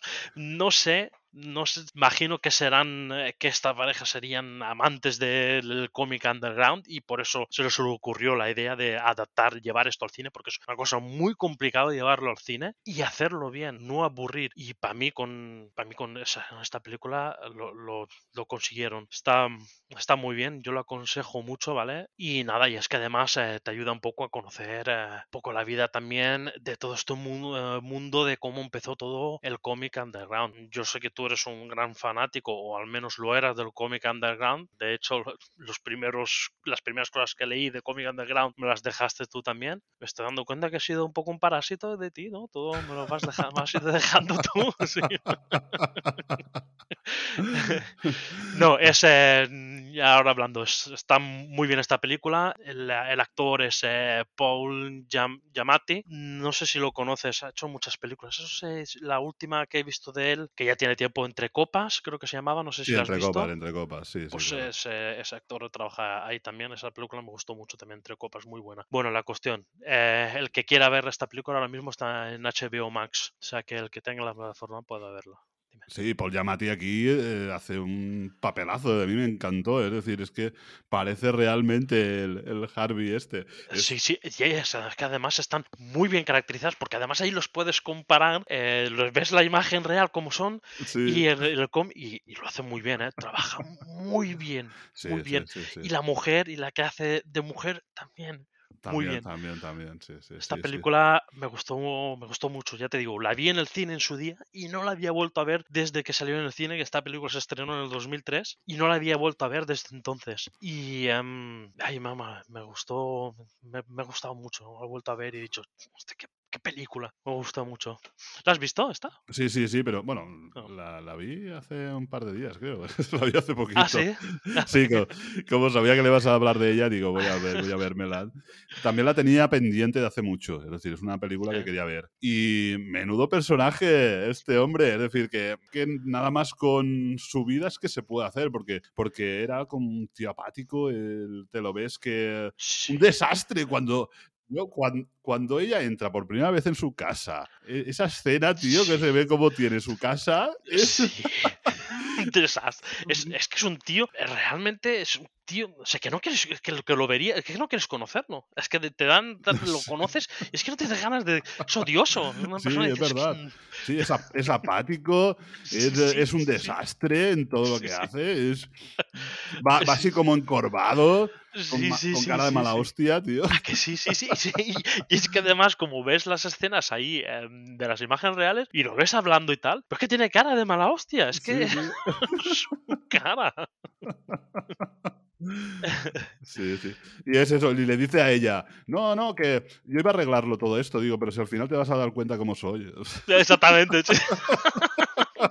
y, y- y tendrá razón y se- será cosa más cierta que esa realmente. Sí, sí. Las ganas que tenemos eh, siempre de intentar aparentar una cosa y tal, pero si luego, si yo soy un desastre, a los, al mes, a los dos meses, a los tres, al año, vas a ver cómo soy. O sea, ¿para qué quiero intentar demostrar algo que realmente no soy? Y él se muestra como es, tal cual, y ya está. Si no, no hay más. Sí, tú te asustas y dices, uy, es, durarán dos días, pero no, es que ella es otro personaje también. Exactamente, exactamente, exactamente. Sí, sí, sí. Ya tendría que parecerse para aguantarse, porque sí, aparentemente entre los dos parecen odiosos los dos. Sí, la verdad que sí. Son unos personajes los dos, la verdad. Sí, sí, sí. Está, está- no sé si has dicho dónde está, no sé. Sí, lo he dicho. En dicho. HBO Max está ahora para Vale, verla. vale, vale, vale. Muy bien.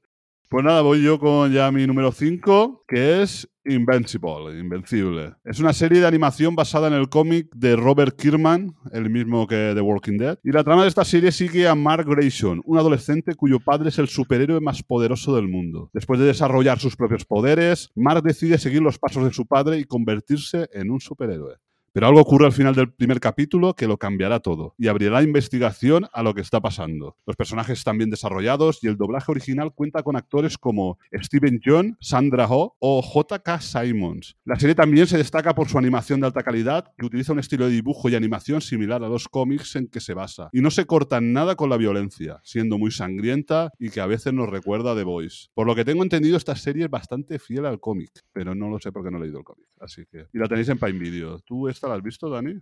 Me pasa como a ti, no sé si es fiel al cómic, pero es una maravilla de serie. A mí me gustó muchísimo también. Muchísimo, mucho, muchísimo. Y no sabía que los, eh, los actores que mm, del doblaje original, que era Stephen Yeun y Sandra Oh, no, no lo sabía. Y eh, está muy bien esta serie. A mí me gustó mucho también. Me gustó mucho y lo que dices tú recuerda a The Voice.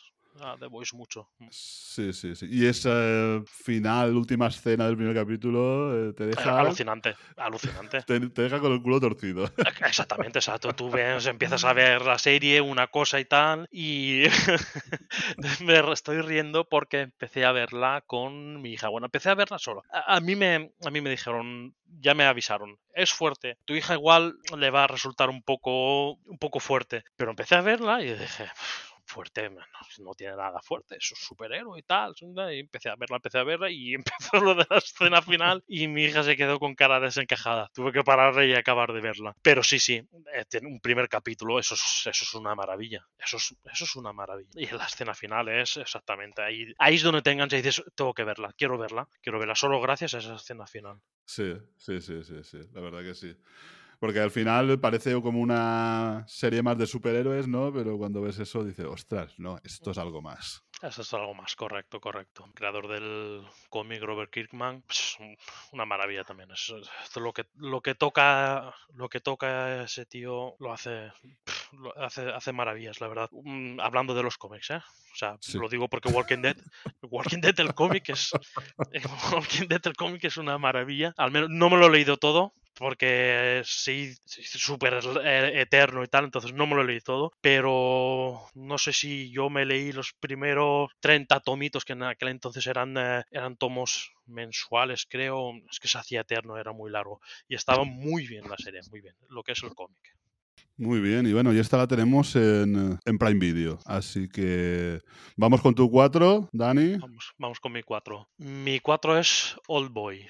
Old Boy es eh, basado en un cómic con el mismo nombre. El- es un cómic manga japonés. creador del cómic es Nobuaki Minegishi. La película es, eh, es una película dura, ¿vale? O sea, tiene escenas duras y em, va sobre, sobre, sobre una venganza. Es eh, una venganza, eh, tiene violencia y em, para mí es genial, es increíble. A mí me, me gustó mucho en su día cuando la vi. Em, el director de esta, de esta película, ¿vale? Es, em, es coreano, ¿vale? Park Chang-wook. Y esta hizo una trilogía. Era, esta creo que, si no recuerdo mal, esta es la segunda. La primera era Sympathy for Mr. Vengeance, la segunda Old Boy y la tercera es Sympathy for Lady Vengeance. Si no me equivoco es así. Igual es eh, Mr. Vengeance la tercera y Lady la primera, pero creo que es así como he dicho. Y es la trilogía de la venganza, ¿vale? Las tres eh, van sobre, sobre una venganza, pero esta, esta es especial, esta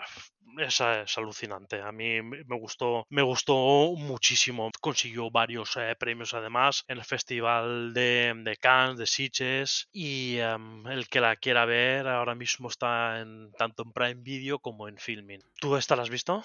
Pues. esta la vi ayer. Una de mis eternas, eternas pendientes. Sabía que estaba lavada por la crítica, me la habías recomendado tú, me la había recomendado muchísima gente. Y eso que la vas dejando, la vas dejando, la vas dejando. Y digo, nada, me voy a poner con ella ya. Y yo no sé qué he hecho de mi vida sin ver esto, en serio. qué maravilla de película, por favor. Que me estaba perdiendo. Está muy, muy, muy, muy guapa, muy chula, muy chula. Y, eh, y ya te digo, es, eh, he empezado a verla y sí que es verdad que empieza con un poco un ritmo un poquito más lento y eso, pero conforme vas, a, vas empapándote de, de toda la película y vas viendo todo y lo bien que está rodada y lo bien que está contada y eh, cuando estás terminando y vuelves atrás y ves que todo tiene coherencia, es una maravilla. es Correcto, correcto. No he querido contar em, to- todas las películas, más o menos lo cuento un poquito. No quiero contar nada porque em, es que podría destripar, ¿vale? Sin ser, sin, eh, sin ser ningún spoiler, podría fastidiar la película. Entonces em, hay que verla, ¿vale? Para ver la venganza, ¿vale? Para llegar hasta el final y lo que dices tú. Y ver todo lo atado que está, todo es una maravilla. Es una maravilla. ¿Y cómo llevabas tú? eh, porque yo tenía un, cierta duda de que igual no te gustara la escena del martillo y tal. ¿La llevabas bien tú? Sí, la escena del martillo, del martillo sí. La que me ha costado un poco más ha sido la escena del pulpo. La escena del pulpo. No recuerdo ya la escena del pulpo. Pues la escena del pulpo puede ser spoiler, pero tampoco es no, no es nada importante para la trama ni nada. Es una escena que resulta que en Corea, en Corea del Sur, es, es típico en los sitios donde comen sushi, pescado crudo y tal, también servir pulpos crudos. Pulpos Sí, crudos, no, pulpos vivos. Vivos. Vivo, ujú. efectivamente. Y hay una escena que él pide un pulpo vivo y se lo come. A mí me ha dado mucha lástima. No es que me ha parecido fuerte, es que me ha dado mucha lástima el pobre animalico. Sí, verdad. No me entonces- recordaba yo eso. no Y entonces, claro, yo veo esa escena y me quedo mirando, digo, a ver si, yo qué sé, porque tú veías las patas como se movían, digo, si era un animatrónico o algo, digo, pero es que parece verdad, tío, es que parece verdad. Y estuve mirando y eh, efectivamente se comió un pulpo el tío, rodaron como se comía un pulpo vivo. Y no solo eso, es que después en Cannes agradecieron también al pulpo.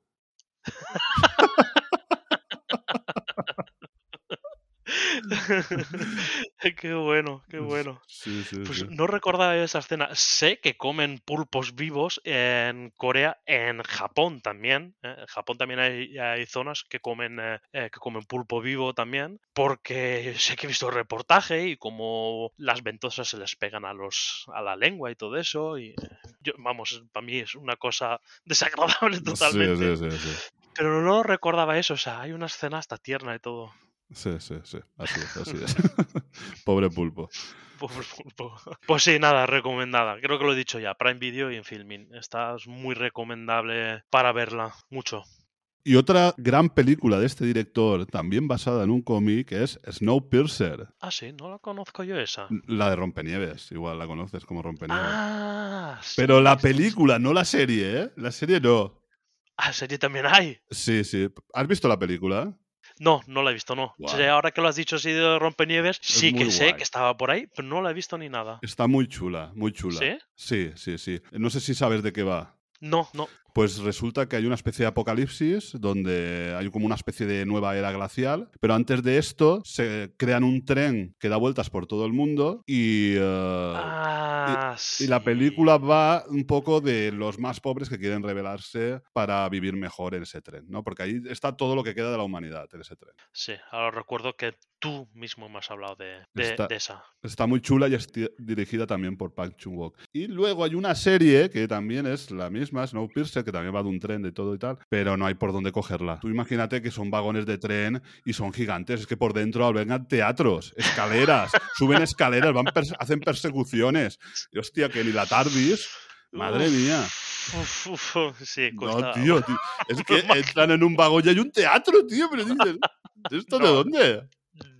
No, no, son eso ya es demasiado ya. no. No, vi el no, la verdad que vi la primera temporada, pero no, no, ya no digo, vale, hasta aquí me bajo, aquí me bajo del tren. Nunca mejor dicho. Pero la película muy guay, ¿eh? Muy guay. Es, um, Hombre, no es una maravilla como All Boy, pero está muy chula, está muy chula. Pues bien, pues si tienes em, oportunidad, eh, si dices, pues mira, voy a verme la trilogía, eh, puedes verte la de la que te he dicho, Sympa- Sympathy for Mr. Vengeance y Sympathy for Lady Vengeance, si te ves la trilogía de, de las venganzas de este, de este director. Están bien, ¿eh? Están, eh, no es Old Boy, Old Boy es otra, otra cosa, pero está bien, está- están bien. También hace muchos años que, las vi, no sé si las tengo en DVD incluso, pero yo las recuerdo que, estaba, que estaban bien, también van todas sobre venganza y demás, pero no tan bien hecha como la de Old Boy, evidentemente. Sí, sí. Supongo que no tendrán nada que ver, no sea necesario verlas para ver No. Boy, ¿no?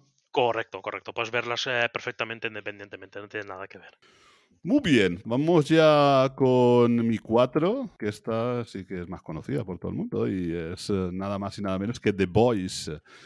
The Boys es una serie de tres temporadas basada en un cómic, otra vez, de Garth Ennis y Steph Dillon. La trama de la serie se desarrolla en un mundo donde los superhéroes son adorados por la sociedad y tratados como celebridades. Sin embargo, detrás de las cámaras estos superhéroes son egoístas, corruptos y peligrosos. Pues son como una especie de Liga a la Justicia, pero narcisistas nos recuerdan por a Superman, a Wonder Woman, a Batman, a Aquaman. Luego está un grupo de personas comunes y corrientes conocidos como The Boys, que deciden luchar contra estos superhéroes abusivos y exponer la verdad detrás de su fachada pública. La serie es oscura, violenta, muy sangrienta, y esto ya se ve en los primeros minutos de la serie. No hace falta esperar mucho. Es decir, si ves los primeros minutos y ves lo que hay y no te gusta, no veas más Exactamente. Sí. muy satírica y ofrece una mirada crítica y fresca sobre el género de superhéroes. Los personajes son complejos y bien desarrollados y la actuación es excelente, destacando especialmente la interpretación de Carl Urban como el líder de The Boys. A mí la verdad que Batcher es eh, mi personaje favorito. Butcher, Sí, el el carnicero. carnicero, carnicero, sí, sí. Hombre, está, es- hombre, está muy guapo. Está muy Está muy muy- guapo, muy la bueno, verdad. muy- Pero no te dejes de lado a Hom- Homelander, patriota. Eh, Patriota, exactamente. Sí, No te dejes de lado. Es un villano, No, es sí, un villano odioso y muy bien interpretado, ¿eh? Muy bien interpretado. Pero de verdad, The Butcher es, es- es muy guapo. Muy guapo. Son los personajes, es que además son los personajes que le gustan a Garth Ennis. Les, les gusta esos. Tíos duros, rudos, eh, sin empatía por nadie y con un objetivo y hasta que no consiguen el objetivo les da igual las cabezas que tengan que chafar. Correcto, porque al, fina- al final eh, el eh, Batcher es, es un hijo de puta también, es un cabronazo. A ver, ¿quién es más hijo de puta? ¿The Butcher o el, eh, o, o el el Patriota? No sé, no sé, así estará. Los dos, los dos eh, miran simplemente por su interés, por su objetivo, sea como sea, les da igual. Sí, sí, sí. Así es, así es. Y sabes que el patriota, el actor, estuvo en Alicante y, y le salió su patriota. No, no, no, no. Tuvo una pelea en un bar y lo metieron en la cárcel. Bueno, lo metieron en Ah, el calabozo. ¿Ah, sí? Sí. Hostia, qué bueno. Sí. Hostia, qué bueno. ¿En Alicante? En Alicante, en Alicante. Qué bueno. Pues no, no lo sabía, no lo sabía. Pues así es. Bueno, hablando de rodajes, van a rodar, si no me equivoco, a final del mes que viene en Valencia la segunda temporada de Andor. En el, ah, sí, en el- correcto. en sí, el- en la en ciudad de las la artes ciudad de las Sí, correcto, correcto. Sí, sí, sí, sí, es verdad, sí. Ah, solo por curiosidad. Bueno, volviendo a The Voice, eh, está renovada para una cuarta temporada, como no es de extrañar. Hombre, sí, con el éxito que está teniendo. Éxito, pero, es que- pero, pero éxito merecido. Sí, no, sí, sí. Aparte, ya te digo que para mí la segunda dio un pequeño vagoncito, sobre todo, bueno, a mi parecer, sobre todo porque la parte de The Voice de los chicos estaba como un poquito más mm, disminuida, ¿no? Era como que le habían quitado un poco de importancia, sobre todo de Batcher, estaba un poco así como más bajito, pero en esta última no. Esta última es- mm, se desatan todos, hasta, hasta el Hughie se desata. Sí, Y, sí. eh, Sí, sí, sí, sí. sí. Sí, cierto es que en las segundas es verdad que se centran un poco más en, eh, en, en- en los héroes. sí, La, histo- la historia de... La historia del tip, de- para el que es, es que no me acuerdo cómo se llama, profundidad, profundo, Ah, el que es parecido a Aquaman, eh, profundo, sí. al, eh, Hablando de pulpos, ¿no? Exactamente. Eso, pero eso es en la segunda o es en la tercera. La tercera, la tercera, es la tercera. Luego eh, la historia del, del- de este del que corre tanto y todo eso se Sí. centra más en eso. Sí que es verdad que, que la historia de Boys está un poco más de lado. Creo que es en la segunda, ¿no? Donde el chico este francés y la, y la asiática, ¿no? También. O es en la tercera. Están ahí mucho encima de ellos de lo que se quieren y de lo que la quiere proteger. No sé si es en la segunda o la Eh, tercera. bueno, en casi todas al final hay, hay algo raro desde el principio. Pero sí, en la segunda también hay un plan así de... No sé. Sí, se centran bastante. Es como es la, digamos, la historia romántica de la serie, pues es algo que se hace bastante hincapié ahí en, ese, en esa parte. Yo de este... ¿Te has leído algo de cómics? Pues ¿De no, no he leído ¿De nada, nada de nada. Yo me he leído los primeros dos, me leí en su día, cuando salieron, ya hace tiempo. Y eh, mm, recuerdo que me gustaron, pero si te tengo que decir si está bien adaptado, no lo recuerdo. Porque ya hace mucho tiempo y no, no, no lo recuerdo. Pero que me gustaron, sí. Es que Artenis en cómics, toques lo que toques, siempre vas a tener diversión, diversión a- asegurada. Sí, yo tengo entendido que, la- que las diferencias principales del cómic es que el cómic es más violento. ¿Qué? ¿Más? Pues imagínate, pues imagínate. Sí, no me extrañaría, no me extrañaría. O sea, todo lo que hemos hablado hasta ahora de Garten y ya ha sido Preacher y demás, el cómic más violento, lo digo ya, en todos. sí, sí. Sí, sí, cabezas reventadas y todo eso es, es el buenos días de Gartenis. Y también una de las diferencias es que dice que The Boys casi siempre van colocados con el compuesto V, es decir, eso de que no tienen poderes y tal, en los cómics a partir de no sé, no sé si el quinto cómic ya van a tope con el compuesto V. Sí, ¿no? Eh, Es que ya te digo, ya no, no, no, no lo recuerdo ya. Pero sí, sí, em, lo, lo veo, lo veo muy, muy factible, vamos, conociendo a Gartenis. De- ya hablando de eso, de tema también de, de superhéroes eh, corruptos, entre comillas. Yo más que corruptos no los veía corruptos, los veo, los veía más bien una imagen real de lo que serían, lo que se convertirían en eh, superhéroes hoy en día. O sea, tú imagínate una persona normal con el afán de protagonismo que tienen hoy, hoy en día, de popularidad, de famoso y todo eso, en lo que se convertirían realmente, creo yo. O sea, éticos habrían pocos, pero estoy seguro que acabarían convirtiendo en eso. Politiqueo por detrás, etcétera. Y ha habido varios intentos con eh, cómics haciendo eso. Algunos para mí lo, consiguieron bien. Había uno, es que el problema es que ahora mismo no recuerdo el nombre, pero que también eh, trataba de, eso también, que tenías ahí un protagonista y tal. En la tercera página, se te ha encargado el protagonista y tal. Y era también todo, pues, el, el rollo este de el politiqueo detrás y demás. Pero Gartenis, pues, tiene esa, ese, ese poder de conseguir de hacer una serie, de hacer algo mucho más atractivo. Y con esta, con el en el cómic ya lo, lo consiguió y en la serie, la verdad que lo están haciendo muy bien, muy bien. Sí, sí, la verdad que sí, están haciendo algo, un producto muy bueno. Y bueno, también, bueno, como han visto que esto está teniendo mucho éxito, pues bueno, han empezado a hacer otras cosillas, como pasa con todo, ¿no? El tema audiovisual, cuando algo saca éxito, vamos a sacarle todo el jugo que podamos. Así que, bueno, sacaron un spin-off de animación que se llama The Boys Diabolical y que es de capítulos antológicos. Y que es de, bueno, cada capítulo es una historia diferente, no sé si lo has visto. No se lo he visto, ¿qué tal está? Pues tiene de todo, capítulos mejores y otros peores, pero en general a mí me gustó. Hay un capítulo que son dibujos como si fueran eh, de, de los Looney Tunes y tal, y me recordó un poco a Roger Rabbit y tal, y, y muy guay. Y no sé, en general yo te lo recomiendo que lo puedas ver. Y aparte es eso, son capítulos independientes que puedes ver cuando quieras sin seguirlos. está guay. ¿Esa está la de The Voice Diabolical donde se puede ver? En, en Prime Video, como Prime The Voice y el spin-off también. Y en breve va a salir un spin-off este año que se llama Gen V, que es una versión de adolescentes de, The Voice, ¿no? Y, pero que dicen que es igual de bestia que la serie madre. Así que veremos lo que sale de ahí. ¿Pero de animación o No, acción real, acción real. acción real? Sí. Así que veremos, Veremos qué, a ver. Qué sale, porque cuando hablan de adolescentes me da un poquito de, Eh, de sí, miedo. a mí cuando, cuando me has dicho lo de adolescentes, digo, "Mm, uy, miedo también, miedo, miedo. Pues nada, ahora sí, vamos con el podium ya. Eh, vamos con la tercera posición del top de Dani. ¿Qué tienes ahí? ¿Qué nos, qué nos tienes reservado ya para, para los tres puestos más importantes de tu lista?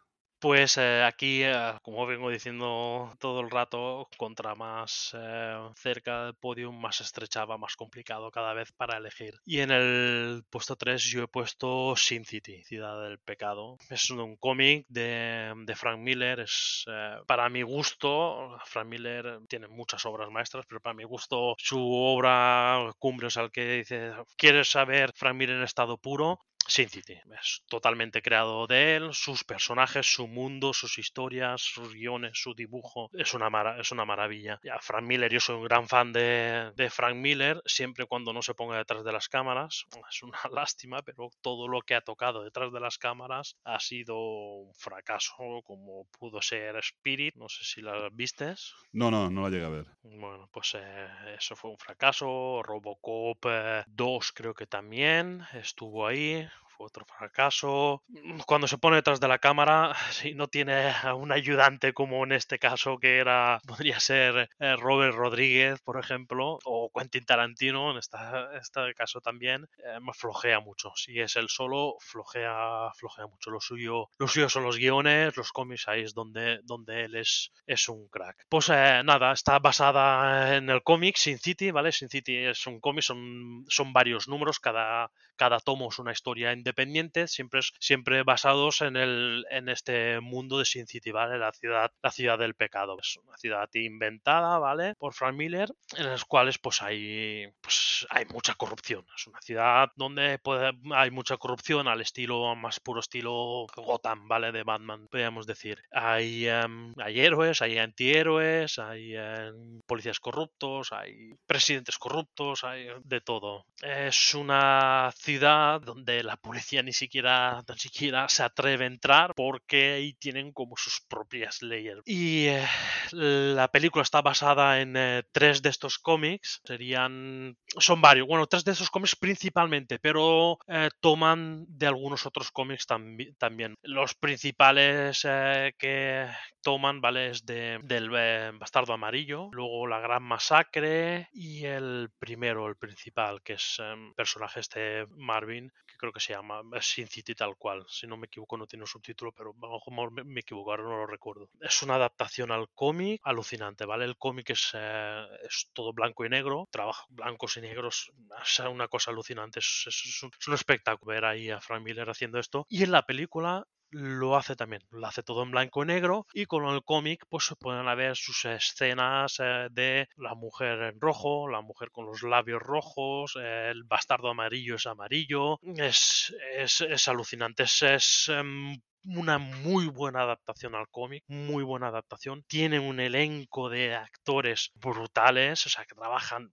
genial. O sea, ya- o sea, Bruce Willis, eh, Mickey Rourke, Benicio del Toro, Elijah Wood, Jessica Alba, Rosario Dawson, Cliff Owen. Es que y, me quedo, me quedo corto. Es que hay más. Es, es alucinante. Trabajan todos muy bien. Las historias son unas adaptaciones alucinantes y em, es ge- genial. Esto es una película, vamos, que, que yo le aconsejo a todo el mundo. Te guste cómic, no te guste cómic, es una película que puedes ver. O sea, está rodada en blanco y negro, pero con sus eh, escenitas en, en colores y tal, tipo la, la lista de Schindler, ¿vale? De Spielberg, que también tiene a mujeres en rojo y demás. Eh, muy aconsejable. Em, puedes verla en HBO Max y en Movistar Plus también está. Creo que lo he dicho, ¿vale? Está dirigida eh, por tres principales. El principal director es Robert Rodríguez. Creo que ha sido su última gran obra, porque desde, desde entonces Robert Rodríguez me parece que, que no, que no, no han podido, no levanta cabeza. Frank Miller participa también en la dirección y Quentin Tarantino también como invitado. El guion, evidentemente, eh, Frank Miller, ¿vale? Sobre todo Frank Miller y eh, Robert Ro- lo han hecho entre Frank Miller y Robert Rodríguez. Está basado en Frank Miller, pero sí que ha habido algún punto, alguna cosa para cambiarla, para fusionar estas eh, tres o cuatro historias. eh, entonces eh, Robert Rodríguez participó ahí también en el, en el guion de esta. No sé si tú lo has visto. Yo sí, sí la he visto y a nivel visual es una auténtica maravilla. Yo, para mí, aquí tenemos lo mejor que ha dirigido Robert Rodríguez. Para, para mí, porque, bueno, ha hecho abierto hasta el amanecer, pero a nivel de dirección y técnica, para mí está superior. Esta película superior. Sí, sí, yo pensando así ahora un poco todo lo que he hecho, sí, de- sí, a a ver, está claro que mm, The Mexican, o sea, su primera película, lo que pasa es que, claro, eso era de muy bajo presupuesto, evidentemente, luego de esperado, tam- pero sí, yo creo que sí, ha abierto al amanecer, es que está muy chula también, pero sí, yo creo que su obra cumbre, obra cumbre, o sea, mejor calidad de dirección y sí, podríamos decir que Sin City. Sí, para mí sí, para mí sí.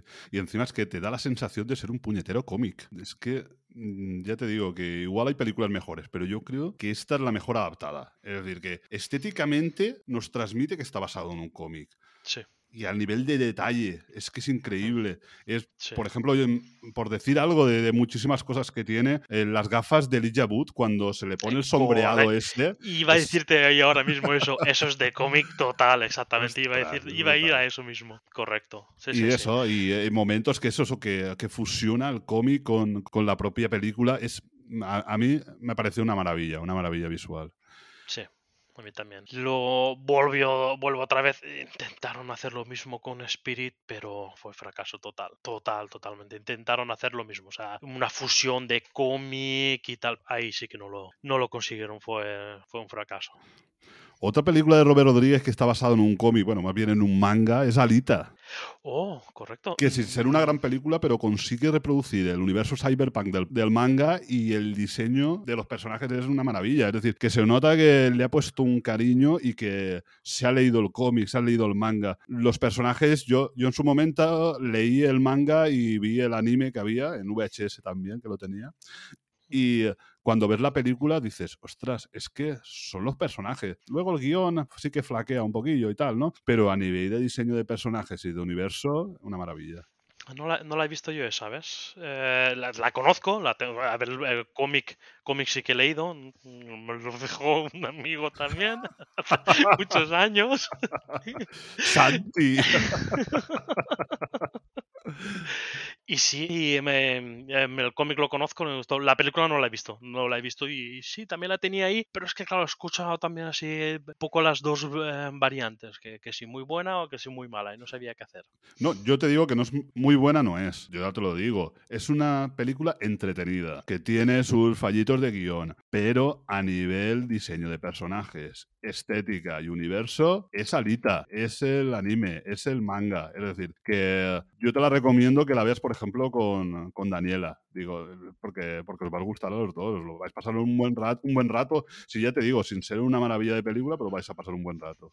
Pues sí, sí, sí, sí, esa, esa, esa me la apunto, sí que va a ser un- una buena peli para poder verla con ella, así salgo de dudas de si está bien o no está bien. De esta sacaron también, de Sin City sacaron también eh, otra parte más, otras historias más. Em, yo no la he visto, no sé si tú la has visto. No, no, sé que existe, pero no, no he visto nada. O sea, ta- sé que aquí no llegó doblada y he perdido la pista. Y eh, no, no tiene nunca la ocasión, no la he visto nunca en ningún sitio, en ninguna plataforma para poder verla, pero em, me encantaría verla, la verdad. Eh, tengo muchas ganas de verla. Y otra cosita, ah, como os he hablado antes de Robert Rodríguez y de em, Abierto hasta el amanecer, eh, se hizo una serie. Ah, sí, es verdad. Sí, sí, sí, sí. Pero no vi nada. No llegué a ver nada. No. Ah, iba, iba a preguntarte yo si vistes algo o qué, si sabías algo. No, no lo sé, no lo sé. Y escuché de todo. Sí que sé de hay gente que le gustó, otra que no. Pero yo no llegué a ver nada, así que no te puedo decir. Pues nada, vamos con mi 3, el pacificador, que esta ya, ya la nombré ya en el top. Correcto. El Pacificador es una serie basada en el personaje de DC Comics que regresa tras los eventos acontecidos en el Escuadrón Suicida. También con el guion y la dirección de James Gunn, que escribió durante pandemia del COVID, y teniendo de protagonista John Cena, un papel que parece haber sido creado para él. La trama trata sobre unas mariposas extraterrestres que poseen cuerpos humanos y un grupo secreto del gobierno, junto con el Pacificador, intentan erradicar esta plaga. Muy divertida, sin censura, con personajes entrañables y un águila muy molona. Y con uno de los mejores openings del año. Tiene ocho capítulos y está renovada por una segunda temporada. Ah, por cierto, James Gunn, que es el encargado de DC Studios ahora, ya ha comentado todos los proyectos que vienen en DC Universe. Ah, Y, sí. y la verdad que tiene muy buena pinta. Y ha confirmado también que el pacificador pertenecerá también a este universo. Guay, guay, guay. Sí, sí, sí. Si tienes la oportunidad de echar un vistazo por, por internet, verás que hay varias cosillas. Ha presentado lo que será el, el nuevo Superman, el nuevo Batman, tal, que ya no van a ser los mismos actores. Y eh, bueno, ya te digo, que parece que, que bien. Nunca, bueno, nunca se sabe, ¿no? Porque cuando una vez lo estrenen lo veremos, ¿no? Pero de momento buena pinta tiene. Tienen ahí un, están, hay un proyecto detrás, se nota que hay un proyecto con cabeza, o sea, que quieren, tienen ganas de hacerlo bien. Que les salga o no, lo veremos. Pero que tienen ganas de hacerlo bien, eh, se nota que están, están, est- van a intentarlo. Sí, sí, sí, sí. Y otra curiosidad, ¿sabías que el comediante de Watchmen se inspiró en este personaje? ¿Sí? Sí. Hostia, no, no, no lo sabía para nada. No lo sabía para nada. Aparte que hay un poco, no sé si hay cuatro o seis cómics, hay muy poquito de este, de este personaje, que bueno, que ya te digo que hasta hace dos días no lo conocía nadie. Sí, los buen, te digo, eh, o sea, los, los buenos personajes, los buenos cómics, muchas veces, no siempre, no, evidentemente, pero muchas veces vienen de esto, de un superhéroe creado en su día para algo y de repente lo coge un pedazo de guionista y te hacen un cómic y dices, ole, y te salen un cómic alucinante. Así es, así es. Y no sé, yo qué sé, yo... Yo tengo muchas ganas de verla. Y Jessica Jones, pero, por ejemplo, yo igual, ¿no? Que yo, yo no conocía a Jessica Jones, el cómic. Y es un, no es un personaje de los más, eh, más conocidos, me refiero. Sí, yo, yo lo conocí por eh, Alias, ¿vale? De un cómic que se llama Alias y, eh, y ahí salía ella, creo que en el cómic eh, realmente tiene el, el pelo rojo, si no me equivoco. Yo la conocía de ahí, pero sí, fue unos cómics, ¿vale? Es que hubo una temporada, igual que ahora estabas diciéndome lo, lo de DC, una temporada en Marvel que cambiaron eh, lo que era el director de Marvel. Creo que entonces creo que fue John Quesada, si no me equivoco, el que se puso al mando, ¿vale? Y em, hicieron una- un poco una revolución, ¿vale? Em, sacaron series adultas. Querían pasar un poco del típico cómic grapa, ¿vale? De superhéroes clásico y tal. Y entonces se hicieron un poco los reboots, unas ser- series eh, más adultas, una serie, una línea Max y no sé qué. Y algo así un poco más independiente. Y Alias era una de ellas. Alias era una, una de ellas. Y eh, nada, son eh, pues eso, superhéroes, son personajes mu- mucho más desconocidos. Ajá, oh, interesante, interesante. Pues El Pacificador van a hacer también un spin-off, que bueno, que es una serie, bueno, de la actriz Viola Davis, ahora no recuerdo cómo se llamaba el personaje, pero bueno, es el personaje que, digamos, está de directora en el Escuadrón Suicida, que los guía a todos y tal. la Eh, sí, sí, sí, sí. Vale, vale. Ujú, ujú, sí, sí. En la serie de- del Pacificador sale también, no tanto, ¿no? Pero sí que también hace su papel, Viola Davis. Y también aparece el actor que hacía de, de villano de Terminator 2, del T-1000, Ah, el Robert sí, Patrick. Y hace de, pa- hace de padre del Pacificador. Ostras, ese hombre, ¿cuánto- ¿cuántos años sin ver nada de él? Sí, sí. Fue un villano muy villano, un vi- uno de los grandes villanos de los años 90. Sí, sí, sí, sí. La verdad que sí. Pues sí, esta serie le tengo muchas ganas de verla también. Solo lo he podido ver en el Escuadrón Suicida y me gustó mucho y eh, tengo ganas, eh, tengo ganas de verla. Creo que la lo, lo comenté ya también en el, en el podcast del- de los top de Sí, sí, sí, 2022. sí, sí. Bueno, ya está como ya había dicho, está en HBO Max. Todo lo de DC en HBO Max. Todo lo de Marvel en. Disney. Exactamente. Bueno, todo lo de Marvel, no todo, porque está, bueno, Marvel Sony, que, que el señor, el señor de la tela de araña, que ese está un poco, no está todo en, en Disney. Sí, sí, correcto, es- es verdad. es El tema, verdad, sí, tema sí, de sí, derechos y tal. Tema de derechos, exacto. sí. Es un poco, un poco extraño el que quiera seguir un poco la, toda la- lo de Spider-Man, pero bueno, como han hecho también tantos reboots, creo que ahora los han hecho todos ya para poder seguir su historia en su universo em, este de los Vengadores, etcétera. Sí, sí, sí, sí, sí. Pues nada, vamos ya con tu 2, con tu top 2, Dani, ¿qué tienes ahí? Con mi top 2, Heath el que hizo de Joker en El Caballero Oscuro, Batman, estaba comentando antes, ¿te acuerdas? Fue un pedazo de, de Joker. Creíamos que iba a ser insuperable. Para mi gusto, hubo una persona que lo superó. Y esto fue el gran actor Joaquin Phoenix con Joker. Joker em, es la historia de Joker, de la creación, entre comillas, de Joker, cómo o, o por qué llegó a convertirse en Joker. Y eh, esta película es, para mí es, una maravilla. He estado pensando mucho tiempo de ponerla en el top 1, la realmente la tenía todo el rato en el top 1 hasta que último... Es que lo he pensado mucho y, no sabía. Pero esta era la que en un principio era mi... Es eh, la historia de, del Joker, pero es que además es tan loco todo que hay un momento que no sabes si... Que, es que acaba la, la- la película y puedes sacar dos versiones. Hay- no los voy a decir porque no quiero spoilear, ¿vale? Pero te da a pensar que puede haber dos versiones. O que ha sucedido esto o que ha sucedido lo otro. Acabas viéndola con esta duda al final, ¿vale? Puedes sacar tus propias conclusiones. Las dos podrían ser perfectamente válidas. El director es eh, Todd Phillips. No sé si eh, sabes quién es Todd Phillips, si has visto algo de Todd Phillips. Pues ahora no caigo si he visto. Pues algo bueno, de- eh, el señor Todd Phillips es el director de Resacón en Las Vegas, etcétera. Y te hizo, em, a ver, que le puede, no, no te digo que esas películas eh, sean mal, pero bueno, em, son unas comedias em, muy locas, cosas muy locas. Te saca de repente, bueno, hizo también Starkey Hacks y eh, varias cosas así, pero de repente te sacó esta Joker, una cosa tan profunda porque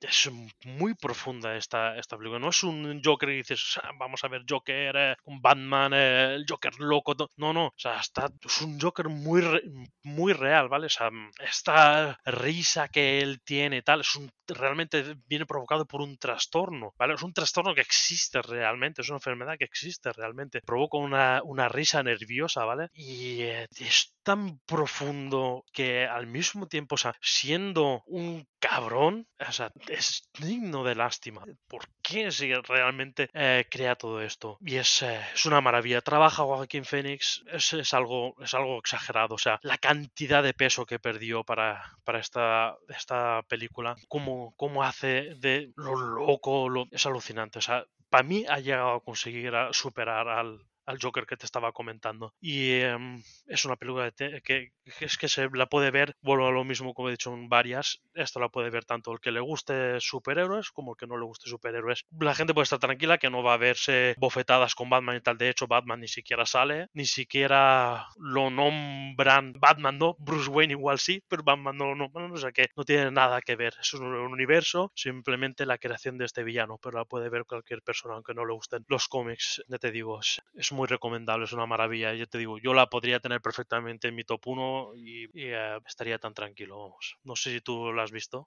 Sí, sí, yo la, yo la he visto y, y no es una película de superhéroes para nada. Es decir, que es una película que incluso hubo gente confundida que se fue con los niños al cine y claro, Correcto. se tuvo que salir del cine porque no es una película de superhéroes ni es una película para niños, una película para adultos donde mm, ves una enfermedad mental a través de un, de un personaje. Y eh, la verdad es que la película, para mí lo mejor es eso, es el trabajo actoral de Joaquin Phoenix. Es que Joaquin Phoenix hace, yo creo que el papel de su vida aquí. Y eh, nada, sí, lo que has dicho tú, perdió peso, creo que tardó ocho meses eh, a, a trabajar, digamos, el personaje de- del Joker, escondiéndose por sitios oscuros, es decir, que, que fue, fue a- un trabajo muy, muy, muy potente lo que hizo y se notó, al final se notó en la película, que hizo que, que fuera una muy buena película, pero yo creo que en más de un 50% es por él mismo, ¿eh? es por él.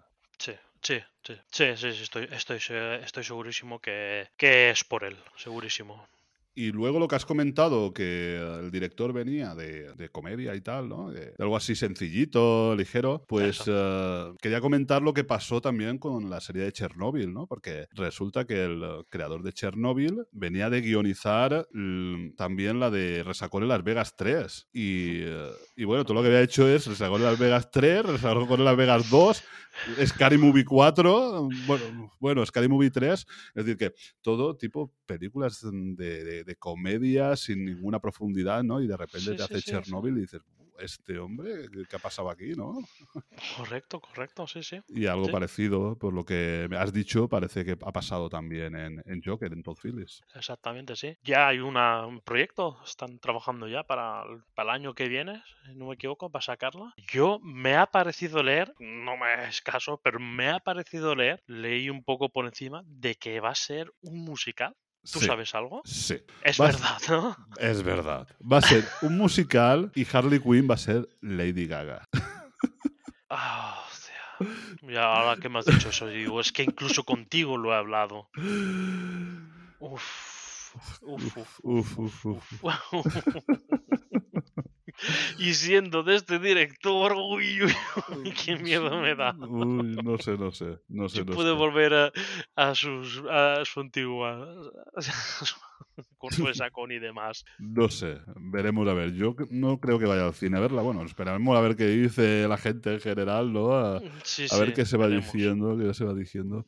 Veremos, sí. A ver, vamos a darle voto de confianza, ¿no? Por haber hecho esta maravilla. Correcto. correcto. Pero, pero sí le tengo mucho, mucho miedo, mucho miedo. Bueno, no sé si lo he comentado dónde se puede ver. em, Está en HBO Max y Sí. en Netflix. Ah, los dos. Muy bien, muy bien, muy bien. Yo, mm, como estabas comentando también lo de, lo de Harley Quinn y la que ha sido Harley Quinn hasta ahora ha sido Margot Robbie, que me gusta mucho, es decir, me- por lo menos como Harley Quinn lo hace súper bien, me encanta.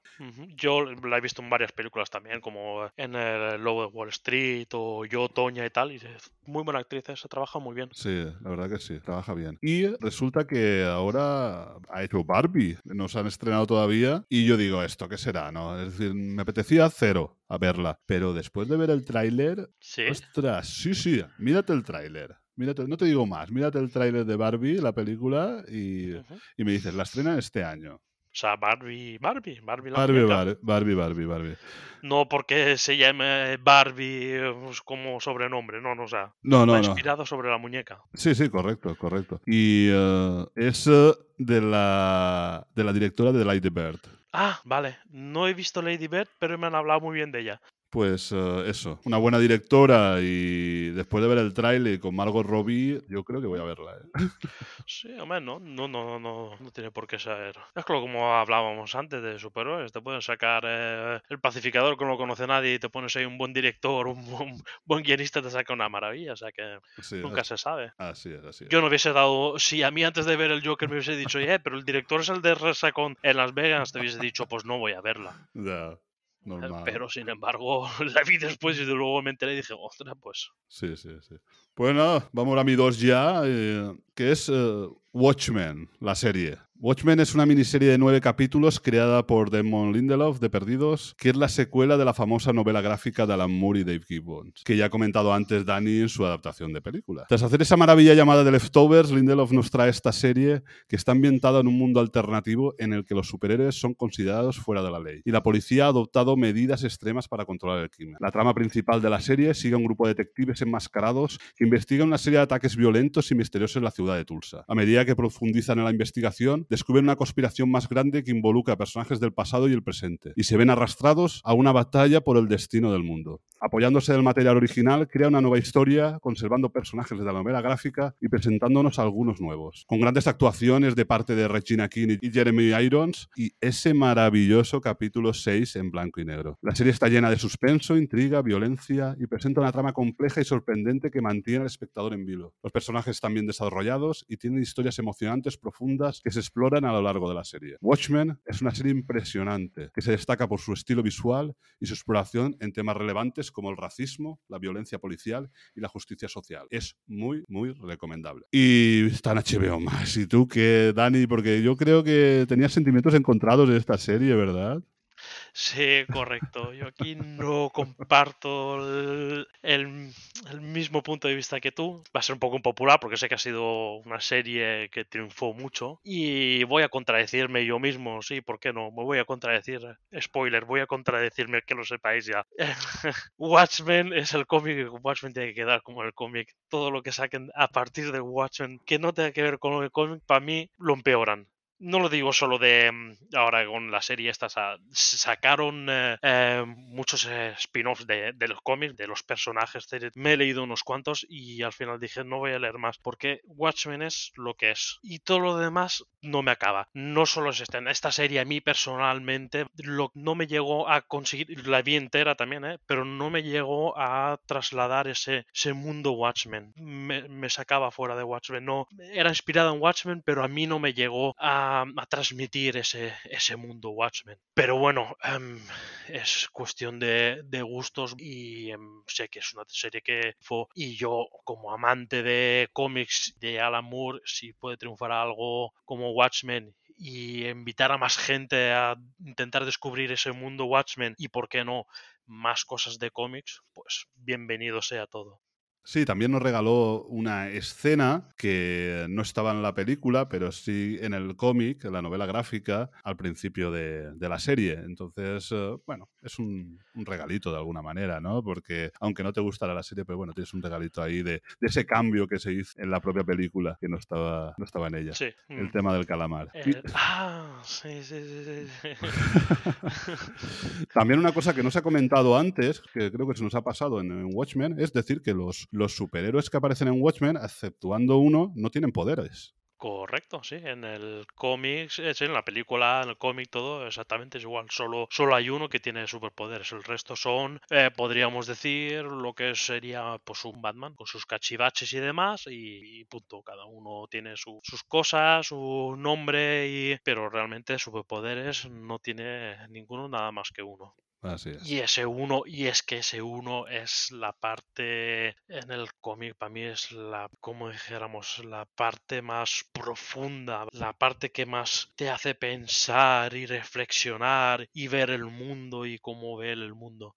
Y entonces, pues en esta, te- justamente en la serie, pues él está en un segundo plano, entre comillas. No sé, no me acabó. Pero bueno, también te digo una cosa, tampoco entendería a lo mejor eh, que hicieran una serie em, como el cómic otra vez más, ¿vale? ¿para qué más? Más de lo que ya tenemos. Yo sí que es verdad que del cómic hay una parte que he echado de menos tanto en la película como a lo mejor en la serie. Yo me esperaba algo en la serie, que era esa parte que en el cómic hay un, un chaval, ¿vale? Que se va leyendo fascículos, un cómic sobre piratas, que es un mundo paralelo, pero está, está conectado. Entonces, em, algo sobre eso mm, hubiese estado muy bien. Por ejemplo, una miniserie, ¿vale? Sobre eso o alguna cosa así, me, me hubiese gustado más, a mí personalmente. Pero bueno, eso ya va cuestión de gustos. Igual que me está escuchando y está diciendo, pero tú qué estás diciendo, ¿estás loco? Sí, sí, es cuestión de gustos. Reconozco quién es a Watchmen, eh, que es- le gustó a mucha gente, y sé que Lindelof es, eh, le gusta a muchísima gente, a muchísimas. Entonces, sé que no es muy popular lo que estoy diciendo, pero bueno, es mi punto de vista. Bueno, sí, al final es eso. A ver, a ver, Lindelof, eh, a mí en series sí, en, en cine no tanto. Sí, ¿en cine qué ha hecho Lindelof? Prometheus. Y bueno, vamos a ver, tampoco es que me disgustara, pero bueno, flojilla, es una película Flojilla, flojilla. muy, muy pero- floja. O sea, empieza, empieza, consigue meterte en el mundo Aliens como, como desde la época de Aliens no lo había conseguido nadie con esta de Prometheus, ¿vale? Empieza y tal y, notas ese mundo, ese, y ¡guau! ¡Qué guay! Pero luego empieza y sigue y, y cada vez va peor y, y la nave está rodando y es que hay una cosa muy graciosa, lo de la nave, ¿sabes? Cuando va rodando. Bueno, no sé si es una nave o una piedra, no me acuerdo, no lo recuerdo ya muy bien. Sí, sí, sí, Que sí. va rodando y el personaje, la, la chica que va corriendo delante y dices, tírate dos metros atrás y es muy estrechito y te pasa al lado y ya está. No hace falta que corras delante. Pero sí, sí, Bueno. sí, es verdad, prometo. No, no, no recordaba que lo había hecho Lindelof. Pero yo, por ejemplo, ya sabes que The Leftovers para mí eh, es mi Sí, serie sé, favorita. sé. o- es la favorita porque para mí la segunda temporada de Leftovers es una auténtica maravilla. Pero bueno, vamos a continuar. Bueno, del- hablando de Lindelof, decir que lo último que parece que va a hacer o ha hecho es... em, ha sido co-guionista de una serie que se llama Mrs. Davis, que es de una monja que lucha contra una inteligencia artificial. ¿Qué tiene la- Se, es- qué tiene- se estrena en abril y, y me da miedito, la verdad. Uf, no sé, no sé. ¿Qué tiene, qué la gente con las monjas y luchadoras y todo eso? Porque también está la, la, la monja. La monja guerrera. monja Yo, vi un cap- yo vi un capítulo y ya está. Uno tuve Sí, yo no sé si lo vi, empecé a verlo y ni acabé de verlo, pero sí. Con una Son, se- son series que dan de comer a gente. Eso sí, eso sí, eso sí. que- y gracias que, que- que le den, que le den a comer a gente y contra más allá, sé que habrá cosas malas, pero ah, más posibilidad de que hayan cosas buenas. O sea, que, que hayan, que no paren de hacer. No hay ningún problema. Pues nada, y ahora ya vamos con tu top número uno, con la mejor película adaptación de cómics para el señor Dani, que ha superado y ha desbancado incluso al Joker. ¿Cuál es, cuál es esta película? ¿Cuál es esta película? Correcto. Ghost World se llama.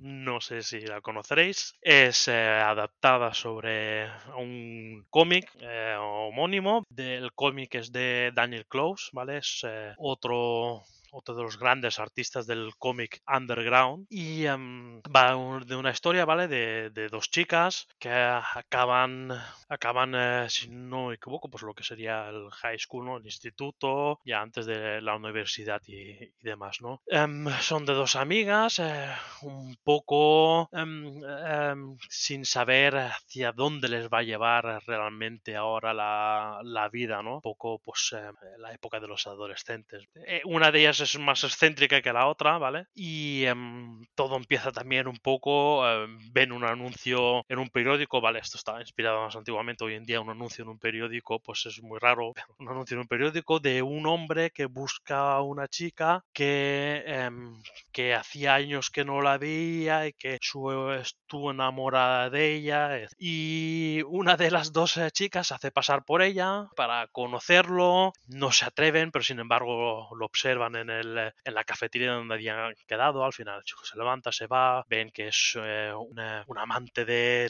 de los vinilos eh, antiguos y demás y lo van siguiendo y todo esto va haciendo va creando una historia vale de él al final sí que conoce a la otra chica está muy bien está muy bien esta película. Mm, yo la vi ya hace muchos años la reví también hace poco también y em, me pasó un poco como en American Splendor em, me gustó casi más la segunda vez que la primera vez que la vi. Las actrices que interpretan a estas dos chicas una es Tori Birch y la otra Scarlett Johansson. Scarlett Johansson muy jovencita ahí esta película es del 2000 2001 es exactamente es muy jovencita ahí no sé si había hecho un par de pelis más antes que esta. Em, eh, sale también eh, Steve Buscemi vale que es el que hace del chico este que te comentaba que era es el que coleccionaba eh, vinilos y demás. Y, está muy bien esta, esta película. Es cine también independiente pero em, también tuvo una, una nominación a, a los Oscars, ¿vale? A Globos de Oro. O sea que fue una de esas películas también que siendo independiente de un cómic underground, porque también los cómics underground tampoco es el mainstreaming de los cómics, dijéramos, lo que mueve realmente es DC y eh, Marvel. Entonces esto es mucho más pequeñito. Pues eh, conseguir hacer una adaptación y conseguirla además eh, que, que, que triunfara y además que tuviese eh,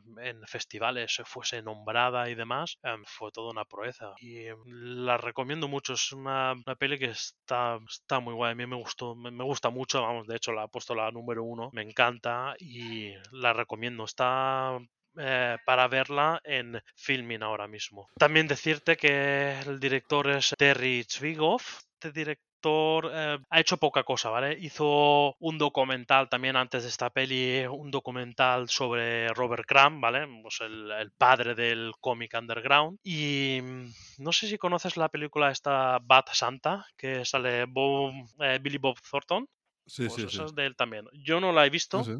Em, no sé si está bien, si está mal. El documental de Robert Crumb sí que está muy bien. El que quiera ver un poquito, indagar un poquito sobre este mundillo, pues está muy bien. Y nada, creo que es lo único así que ha hecho. No sé si ha hecho alguna serie más también, creo, pero no, no he visto nada más de él. No sé si tú has visto esta película. Sí, sí, la- yo la vi, pero hace, hace mucho tiempo. Es decir, que yo cuando en su momento salió la vi y la recuerdo un poco vagamente, pero sí que recuerdo que me gustara. Yo en su momento sí que eh, era muy fan de- del cómic underground y lo que sí que leí es eh, Bola 8. Bola 8 yo me lo iba coleccionando y conforme iba saliendo aquí en España yo me lo iba comprando. Lo que pasa que Bola 8 es un cómic bastante más complicado de adaptar que, que Ghost World, sí, claro. sí, sí, sí, sí, sí, por supuesto. Ahora también te digo una cosa, em, American Splendor es muy complicado de adaptar también, muy complicado, sin embargo consiguieron adaptarla y una buena adaptación. Sí, una buena adaptación, porque también, como al final eran cosas que le pasaban a él, digamos, ha hecho un- una especie de, de- de- de biopic eh, mezclado con, digamos, con las propias historietas de él y, y les, les quedó una obra muy, muy chula.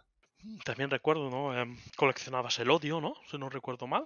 Sí, odio, odio me encantaba. Odio. mm, Mm, Sí, para mí era mi favorito. sí, sí. Sí. Y eh, bueno, ya hablando un poco de ah, Comic Underground, el que quisiera decir, voy a, quiero leer algo de Underground. ¿Qué me aconseja? ¿Con qué empezar? Yo empezaría claramente por Agujero Negro. No sé si lo Agujero conoces. Negro. Yo lo tenía Lo también, tenías decir, también, yo- ¿verdad? Yo, yo lo, cole- lo Vale, yo- sí, yo es que creo que eh, yo lo leí primero de em, los que tú tenías y yo luego eh, Sí. sí que lo recopilaron en todo un tomo y me lo compré y lo tengo. Es una, eso sí que es una maravilla. Y eso ha Sí, tenido sí, varios proyectos de intento de hacer una película. Es que muy complicado, Es- muy complicado. Pero es complicado, pero sin embargo la veo, por ejemplo, más, eh, más atractiva para hacer que, por ejemplo, podría ser un Ghost World, un American Splendor, ¿vale? Eh, y hablando de cómics así de, de underground, yo la, veo, por ejemplo, más factible, más factible para, para el gran público, ¿vale? ¿No? Para ya un público más reducido. Sí, sí, porque hacer así una, una obra pues eh, de ficción, ¿no? Lo que pasa que yo creo que sería un público más selecto, ¿no? Porque no, no sería para todo tipo de público. Sí, es posible. El de Agujero Negro es eh, eh, Charles Vance, o sea, el, el- el guionista y Sí, sí, dibujante. sí. Por si a alguien le interesara. Es muy recomendable ese cómic. Ah, igual que Ghost World, el cómic también. El cómic guapísimo también. Ese sí que me lo he leído también. Y el cómic está muy guapo también. Daniel Close, también un grande del, del cómic underground. Pues eh, eso sería mi top, mi top 10 de Vale, esta está en filming, ¿no? Esta está en filming, ¿no? correcto. Y Vale, como veréis, no, no he puesto ninguna de Marvel. Ahora luego, cuando termine yo con mi número uno, si quieres hacer mención de esas que te has dejado fuera y, y se merecían todavía estar ahí, Vale. ¿vale? Pero antes de todo eso, voy a decir cuál es eh, mi serie favorita, cuál es eh, mi serie favorita de adaptación a cómic, y no es eh, ninguna otra que Legión. Legión, para mí, Legión es. Legión es una serie de tres temporadas producida por la ya extinta Marvel TV. David Holler, hijo del profesor Xavier, está en un hospital psiquiátrico, diagnosticado por esquizofrenia. Sin embargo, David descubre que sus alucinaciones y delirios pueden ser algo más que una enfermedad mental, y que en realidad tiene poderes mutantes extraordinarios. A medida que David aprende a controlar y desarrollar sus habilidades, comienza a desentrañar una conspiración más grande que involucra a otras personas con habilidades especiales y organizaciones secretas. La serie es una mezcla única de drama psicológico y ciencia ficción, con un enfoque en la exploración de la mente humana y la realidad subjetiva. Los personajes están bien desarrollados y tienen historias complejas y emocionales que se exploran a lo largo de la serie. Legión es una serie visualmente impresionante y narrativamente audaz, que se destaca por su estilo visual y su enfoque único en los temas de salud mental y la identidad personal. Cuenta con las actuaciones de Dan Stevens de Gaslit, Rachel Keller de Tokyo Vice, Aubrey Plaza de Parks and Recreation and the White Lotus, de Jenny Smart de Hacks, Mary Shiftan y Watchmen, y de Hamish Lee Slater de Misa de Medianoche. Y está creada y guionizada por Noah Hawley, el creador de Fargo, que ya está preparando su quinta temporada, y creador de la serie Alien, que podremos ver en 2024 de la mano de FX Disney y que será una precuela de la primera película y estará desarrollada en la Tierra. Legión es una serie para todo tipo de público, pero si te gusta ver series distintas y bien escritas, te invito a que te adentres a la experiencia, ya que vas a disfrutarla de principio a fin. Es una, una maravilla. Una maravilla. Bueno, y como curiosidad quería comentar que la diferencia principal entre el personaje de Legión en la serie y los cómics es que en los cómics David tiene múltiples personalidades y cada una tiene un poder. En la serie no es así. Y está en Disney Plus. No sé si la has visto, Dani, esta.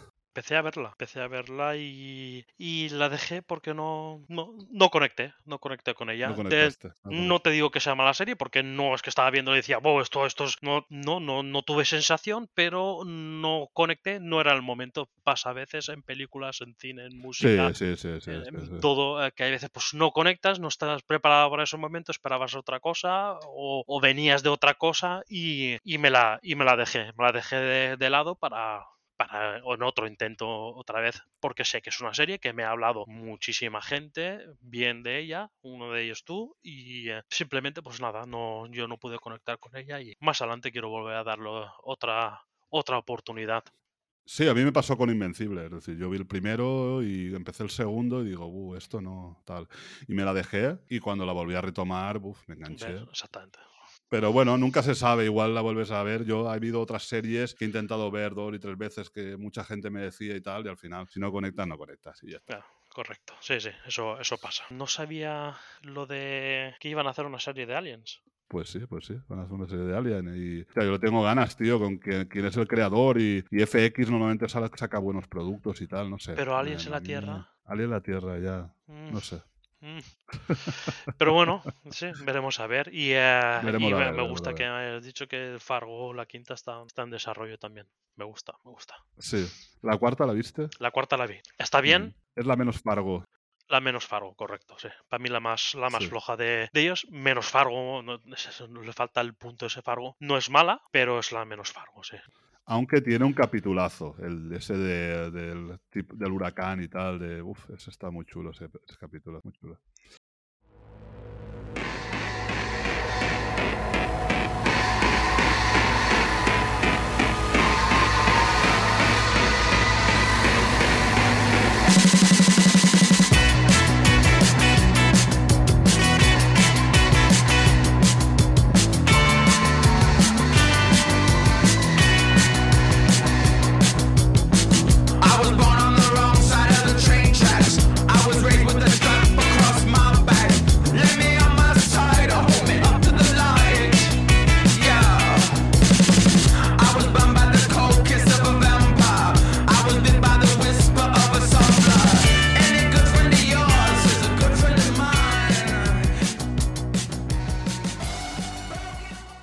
Bueno, pues vamos ya con eh, las menciones. Dani, dinos aquellas series que, que, bueno, que estuvieron ahí a punto, a puntito, a puntito de entrar y, y que se quedaron ahí eh, porque no cabían más, eran 10, o no se podían poner 50.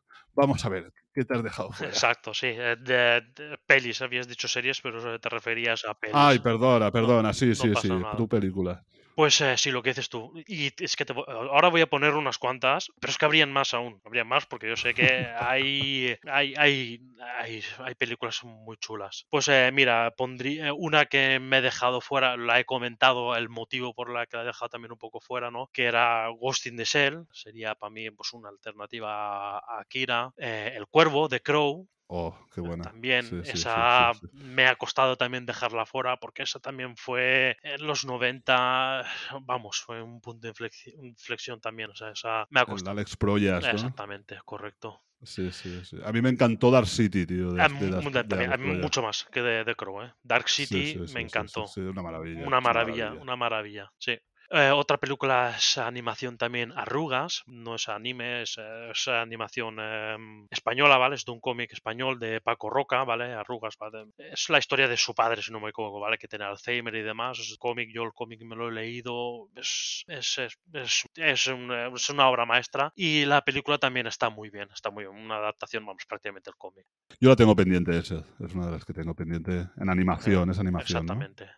Eh, Battle Royale. Battle Royale es un poco el, el comienzo, la primera, ¿no? De eh, los adolescentes que se tienen que matar entre ellos para sobrevivir. O sea, eh, ya está bien de, de avisos y de tal, ¿no? La letra entra con, con sangre, ¿no? Y para sobrevivir tienes que Battle Royale, también inspirado en, en un, en un manga. La película muy, muy bien. Para mí ha envejecido muy Ha mal. ¿eh? envejecido mal, ¿verdad? La- sí. No me extrañaría. Es que la verdad que lo- me pongo a pensar en ella y, me, me cuesta, ¿vale? Me cuesta solo del guion y tal. Digo, "Uf, y esa me gustó, pero es que le recuerdo que, la, que me gustó. No sé, igual es también por Takeshi Kitano, que soy un fan del actor. A lo mejor es por eso que lo tengo ahí. Pero sí, no me extrañaría que haya envejecido mal.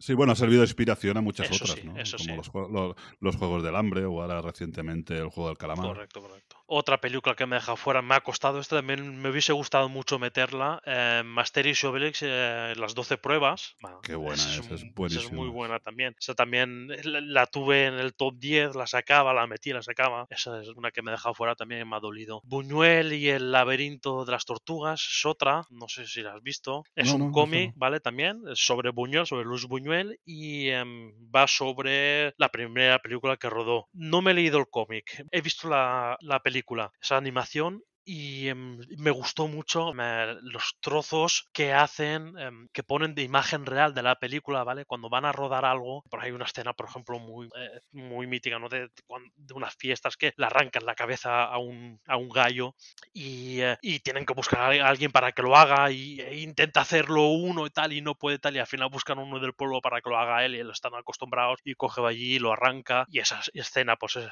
te pone escena de la película real y tal y está muy bien intercalas y escenas y tal y está muy bien esa, esa película saber un poco de Luis Buñuel un gran gran director español otra Kick Ass el cómic mejor que la película pero la película no estaba no estaba mal también estaba, estaba bien estaba entretenida el cómic mucho más sangriento muchísimo más sangriento el cómic es al estilo Gartenis que hemos estado hablando pacificador eh, etcétera A mí me gustó Kikas, Mm. la película. Bueno, sí, ya te digo, sin- también tienes razón, sin ser nada del otro mundo, pero muy, muy entretenida. Exactamente, sí, sí. La máscara, la máscara también me ha costado dejármela fuera, la máscara. Sí, Eh, sí, sí. Spider-Man, un, uni- un nuevo universo, eh, es la de mm, esa animación. Yo sé que tú la, esta también la has visto, sé que también te ha gustado. Me encantó, fui al cine me Sí, encantó. esta a mí me gustó mucho también. Esta me ha costado también dejarla fuera, ¿vale? Quería poner una por decir, tengo que meter algo de Marvel, pero al final no, no pude. Luego lo que tenía ahí, digo, es que no, no, no puedo, no puedo meterla. Bueno, y este año se estrena la segunda parte, ¿no? Bueno, la otra película también de, de Spider-Man eh, en el multiverso, ¿no? No lo sabía, que lo hacían este año ya. Sí, tengo entendido que sí. Otro de, un manga, I Am que va también sobre zombies y demás. Eh, yo leí primer, el primer tomito del manga, lo leí, no estaba mal. La película, bien, no estaba mal. Eh, la espada del inmortal. eh, estas son las principales. También vendría Guardianes de la Galaxia, también es un poco algo diferente del mundo este de Marvel, también es un poco diferente. También pondría esas. Son películas que me, que me gustaron, que me reí mucho, son aventurillas que están, que están muy bien, muy entretenidas. De nuevo Gunn. Exactamente. Esas eh, son así las principales que me he dejado y más, es que aún podría decir más, yo sé que habrían otra decena más que las podría mencionar también, pero estas son para que, eh, para que te hagas una idea, son las que he estado barajando también de meter en, en este top, eh, top 10. Luego también quiero hacer una, mención especial de, no es de un cómic, pero está muy inspirado en un cómic. Em, el director nuevamente, mi amigo Guillermo del Toro. Esa, la película es Pacific Rim. No sé si tú lo has visto. Ah, sí, sí. Es, De Mecha. Es, muy, muy, muy inspirada en el manga Evangelion. Vale, muy, o sea. mu- muchísimo. O sea, podría haber hecho perfectamente Evangelion y, eh, y haber pasado con Evangelion. A mí me gustó. Es eh, Guillermo el Toro que, queriendo divertirse. Guillermo el Toro se nota que le gusta Evangelion y dijo, voy a hacer algo tipo Evangelion. Y lo hizo para divertirse y se divirtió. Es una película que divierte. No es una gran maravilla. No la pondría en el top 10, pero que sí me gustaba mencionarla, aunque tampoco está realmente, no es una adaptación de Evangelion. Pero se nota que ha chupado mucho de su. Esas serían más o menos las que, las que quería mencionar. ¿Tú qué, qué te has dejado fuera tú? Yo me he dejado fuera de películas. De películas me he dejado una que no has nombrado, que es eh, Scott Pilgrim contra el mundo. La he visto también, la he visto también. No, no me desagradó, pero eh, a mí me recuerda una película, pa- no sé, más para adolescentes, no sé, no, me- no me acabo de, de, de- no sé, no conecté muy bien con ella. A mí me encanta, a mí me encanta. Sí, el director Ed- Edgar Wright, que es el creador de la trilogía del corneto. Eh. No sé si sabes cuál Sí, es, sí, sí, sí. Vale. Mm. Vale, pues bueno, yo la habré visto como cuatro o cinco veces. Eh, Yo la he visto en versión original, doblada, eh, de todas maneras. Pero esta no, no tiene que ver nada con la trilogía del corneto, ¿no? No, no, no, no. Es la que después de terminar con la trilogía del corneto, hace esta película adaptada al cómic. Ya él, como director, sin sus eh, actores fetiches, que son sus colegas, que son eh, Nick Frost y Simon Peck. Y a partir de aquí es como que hace, empieza a hacer películas en solitario, hace primero esta, luego hace la de Baby Driver y la última que ha hecho es la de La última noche en el Soho, que también me gustó mucho, la disfruté mucho. Eso no, también, no la he guay. visto. Baby Driver Muy sí que la he guay. visto. La de la trilogía de Corneto, creo que solo he visto la primera, la de Zombie Party. Zombies Party. Zombies sí. Party. Sound of Death. Exactamente. Ah, pues la de Arma Fatal es, eh, está muy chula, es un, eh, es un homenaje al cine de acción de, de los 80, 90, eh, pues eso, Arma, Arma Letal, le llaman Body y sí, todo sí, eso. sí, sí, sí, sí. Y eh, muy divertida, muy divertida. Aparte también a mí los dos actores me gustan mucho, eh, tanto eh, el Nick Frost como el Simon Peck, muy divertida. Y en películas nada más. eh, luego, bueno, sí tengo, tengo pendientes de ver, pues Logan, por ejemplo, no la he visto y, Yo tampoco. me han hablado bien de ella. Exactamente. Y estará fácil para ver, eso imagino que estará en. Si es Marvel, estará. Estará en. en- Sí, en, eh, Disney, Disney, Disney supongo. Plus. supo- Sí, supongo me han, que habla- estará en me han hablado mucho, mucho de ella, sí, sí. Sí, pero una, es una, también una película más seria, eh, un poco se sale del, del Sí, CU, del, sí. del universo de Marvel. De hecho, eh, claro, estaba buscando también un poco de, para hacer listado, un poco de inspiración, pero claro, no, no tengo todo archivado en mi cabeza de acordarme de todo, entonces eh, necesitaba refrescarme un poco de todas las películas que he visto inspiradas en cómics desde, desde, vamos, desde que conozco películas de cómics. Y, y esa la veía nombrada en muchos sitios, siempre, estaban, siempre estaba por ahí. Y no sé, me picó la curiosidad, que la nombras tú Sí. también, pues Sí, la tengo pendiente y algún día supongo que la veré. Y luego Persepolis. La tengo pendiente también. La tengo pendiente también. Mm, Esa tengo muchas ganas de verla también. Esa creo que está en. Está en una de las plataformas también. Creo que en Netflix o. Está, en una plataforma está. Sé que la he visto y dije, ay, tengo que verla, pero aún no la he visto. Vale, vale, vale. Y luego de series, ¿tú pondrías alguna que no haya dicho yo? The Walking Dead. no. pero hay gente, que- hay mucha gente que no gusta mucho. Beyond. The Walking Dead Beyond. Soy fan del cómic, me gustó muchísimo. Robert Kirkman me gusta muchísimo. Y es una lástima que la, la estropearon. Para mí la, la estropearon demasiado. Pero no, yo creo que de series eh, basadas en cómics. Es- que no, no hay, no hay tantísimo. No es como las películas. Las películas sí que hay mucho. no, hay, hay, hay mucho menos. sí. Exactamente, entonces eh, yo, sí, más o menos lo que tú has puesto posiblemente estaría por ahí, por ahí, ¿eh? No creas que variaría mucho, a lo mejor el, el- el número uno sería para mí a lo mejor el 9 o lo que sea, pero más o menos estará por ahí, por ahí. Aparte, las series de Marvel últimamente son bastante Sí, flojillas todas. sí, sí, están saliendo. exactamente, sí, es que pues, Bueno, la de Loki no está mal, la verdad. empecé a verla, no me pareció mala, igual que vi también eh, de Caballero Luna, también empecé a verla. Caballero Luna tiene un muy buen primer Es- capítulo. Exactamente. El primero me pareció muy bien, me, me enganchó mucho. Luego empecé un poco. eh, bueno, pero tampoco la vi mala, mala, ¿no? Pero tampoco. No, está Pero entretenida. ponerla en un top 10, pues. No sé. A lo mejor la pondría antes que Watchmen, pero bueno. Watchmen en el número 1534.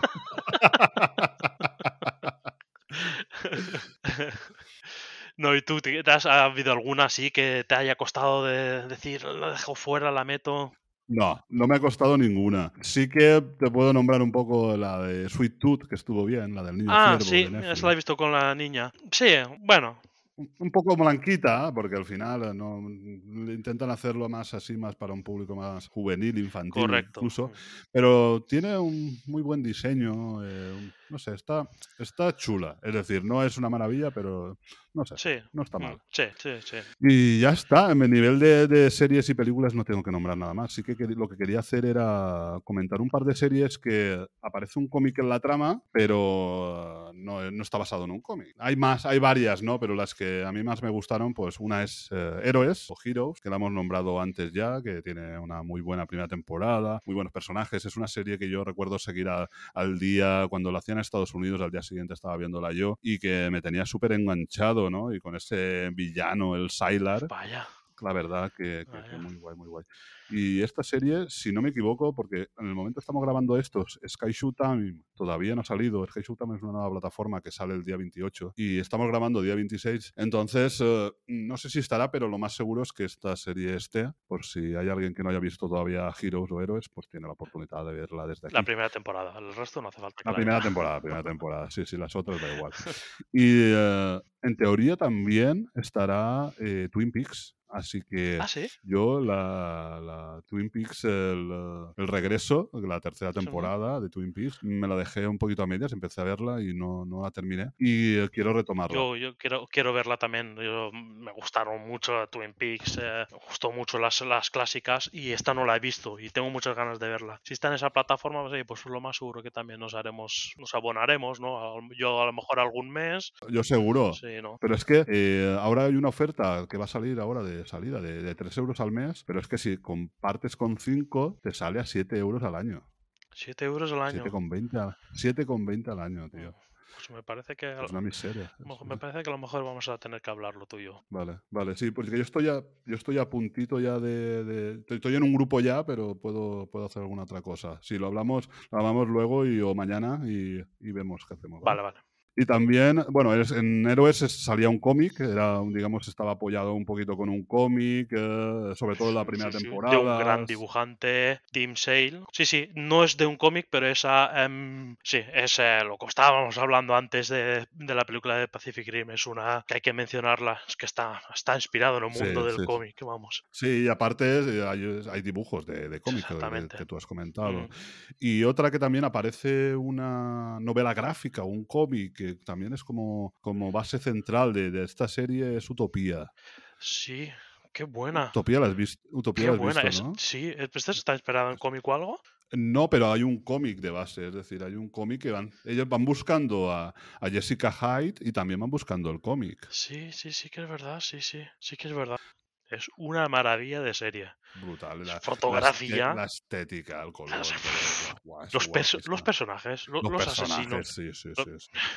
Este del traje, el otro con, con el chándal. es una maravilla. Qué buena esa serie.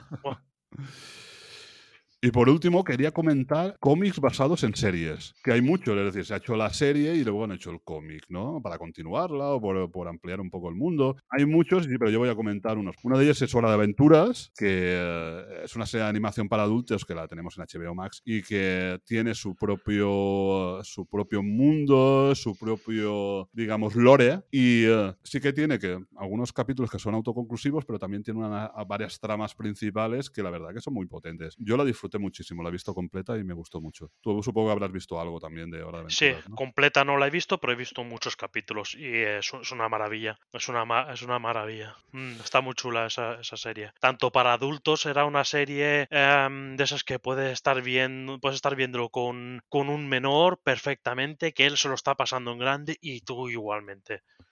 Sí, así es, así es. Y luego también quería mencionar, bueno, también hay un cómic de Cristal Oscuro de la serie, Oh, qué buena.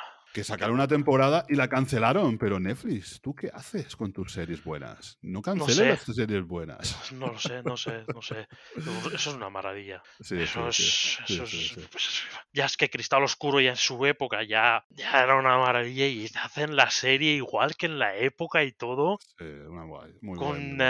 eh, rollo Jim Gerson ahí detrás y todo. Es que es una maravilla y la cortan y ya está y se acabó. Pero, pero ¿por qué? Y de eso han hecho un cómic después dices también. Sí, sí, hay un No- cómic, no lo hay un sabía. cómic sobre eso. Luego de Ricky Morty también ha hecho cómic. Ajá. De los de- Simpson. Sí, seguro, de los Simpsons seguro que hay. Sí. De, de True Blood, no sé si has visto algo de True Blood, de, de HBO Max. De la, la serie. La True serie, sí, sí. La conozco, pero no, no he visto nada. No me ha llamado nunca, la verdad. Mira, No la, sé si está serie, bien, la ¿eh? serie esta, te digo, es irregular. Hay capítulos que son buenísimos, hay capítulos que, que son para tirarlos a la basura. Y eh, tiende a alargar las temporadas. Se tiende a alargar las temporadas para mi gusto, ¿eh? yo estoy hablando de mi gusto. Pero sí que hay momentos que dices, wow, qué serie más chula, ¿no? Y al momento igual al capítulo siguiente es todo lo contrario. O ves que intentan alargar la serie, y está pasando algo, vamos a meter relleno. El relleno en esta serie es follar. Es decir. ¿Cómo, ¿Cómo vamos a rellenar esto? Follando. Y ya está. Y ya está. Pero bueno, yo me la he visto completa y la serie pues me gustó, pero ya te digo, es muy irregular. Hay capítulos buenos y hay capítulos. Y luego, por último, V, la famosa V de los lagartos, que también tiene cómic. Bueno, yo, yo V la recuerdo, pero bueno, yo no la he vuelto a ver. Es decir, que desde, desde aquellos años que se estrenó en su día, porque tú igual no estabas ni en España cuando se estrenó V, ¿no? No, no, yo no estaba aquí. Yo no, no la he visto, la conozco porque aquí sé que triunfó mucho todo el mundo. Todos los niños eh, ochenteros la recuerdan, todos hablan todos de ella. Sé de qué va, que se comen las ratas y todo, lo sé todo, el, el saludo de V, todo, pero no, no, no la he visto, no he visto nada de ella. Pero en la tele indiscreta salían pegatinas de V y los niños querían comprar la tele indiscreta para las pegatinas de V. Imagínate, ¿eh? Y la hicieron gominolas de rata para Ah, hacer sí, como que sí, sí, correcto, sí, sí, para como si te comieras la rata pero en gominola. Lo han contado también, imagínate, ¿eh? Eso- ves, ya hicieron, hicieron un, un intento, ¿no? De, Sí, de V, sí, ¿no? sí. Y sí, hicieron una especie de remake moderno donde un personaje antiguo hizo una especie de cameo, la, la Diana.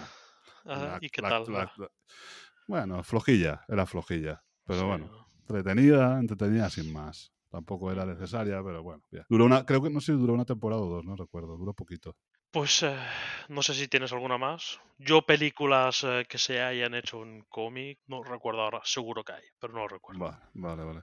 Pues yo creo que lo último que podemos hacer ya es recordar un poquito el top, por si hay alguien que nos ha apuntado las películas o las series. No sé si Claro. tú lo tienes a mano desde el 10 hasta el 9. Perfectamente, sí, y- lo tengo. Pues nada, vamos a empezar con el top de Dani de películas. En el número 10, Watchmen, en el número 9, Hellboy, en el número 8, Conan, en el número 7, Batman, El Caballero Oscuro, en el número 6, Akira, en el 5, American Splendor, en el número 4, Oldboy, en el número 3, Sin City, en el número 2 Joker, y en el número 1 como mejor película adaptada de cómic según Dani es... Ghost World. Muy bien, Ghost World. Apuntadas. Supongo que las habéis apuntado todas, bien apuntaditas, porque esto es de lo mejor, de lo mejor, de lo mejor. Y ahora ya vamos con mi top, mi top 10. Vale, vamos a ver tu top 10. ¿Qué tenemos en el número 10? The End of the Fucking World. Con el número 9, Alice in Borderland. El número 8, El número 8, WandaVision o Bruja Escarlata y Visión. el 7, Jessica Jones. la sexta, Preacher, Predicador. el número 5, Invincible, Invencible. el número 4, The Boys. con el podio número 3, Peacemaker, El Pacificador. el número 2 Watchmen. y la número 1 según eh, el presentador y creador del podcast. Julio, el número 1 tenemos... Legión, Legión, Legión. Muy bien, todas apuntaditas ahí también. Sí, sí, sí, sí. Apuntaros todas, todas, todas, todas, todas. Bueno, ha sido rápido esto, ¿no? Apenas hemos durado casi tres horas, pero está bien. Bueno, lo retocarás un poquito, quedará un poquito más corto, pero me parece que va a quedar eh, un buen Sí. tostón para, para los oyentes. buah, buah, La gente estará encantada. Yo el otro día, eh, bueno, eh, resulta que, que no sé si es la, la órbita de Endor, sacó eh, un podcast sobre The Leftovers. Siete horas de podcast, colega. Buah, pues eso yo creo que ha sido el más. Yo eh, me puse el otro día a escuchar eh, uno de ellos también, de Monkey Island, ¿vale? Sí, de los sí, videojuegos. videojuego. Cinco horas y pico. Y dije, wow, este ha sido el que más. Pues aún el de Leftovers, siete horas, imagínate. Imagínate, Pero son imagínate. unos cracks.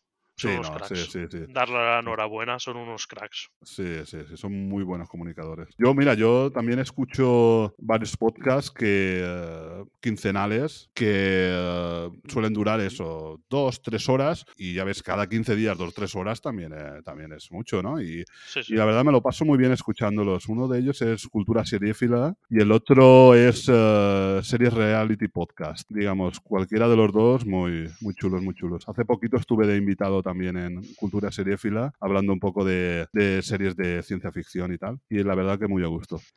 Pues un saludo a estos chicos también y eh, sí. escucharé también algo de ellos.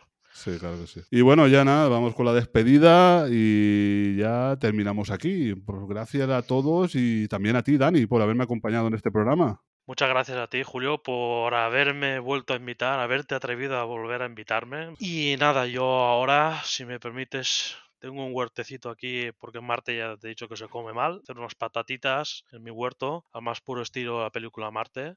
Y nada, y nos vemos y nos escuchamos cuando tú quieras. Claro, claro. Que acompañar. no, sí, sí, que no sea muy tarde. Sí que he escuchado en un momento del podcast un Dani de ahí de fondo, lo que no sé, igual era la radio, no sé.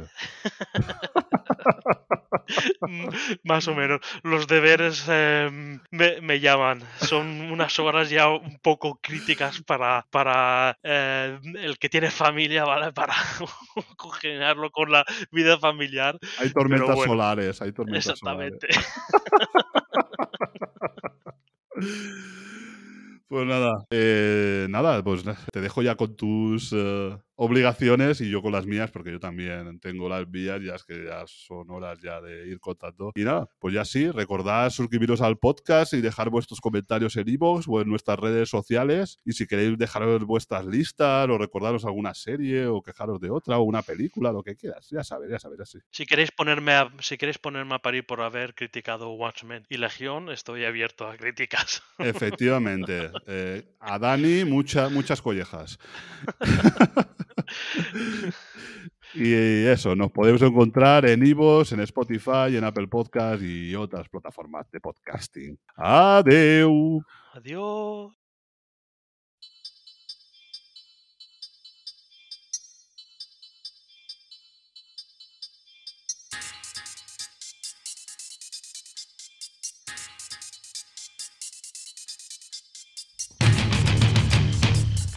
Disaster this is, taking these records.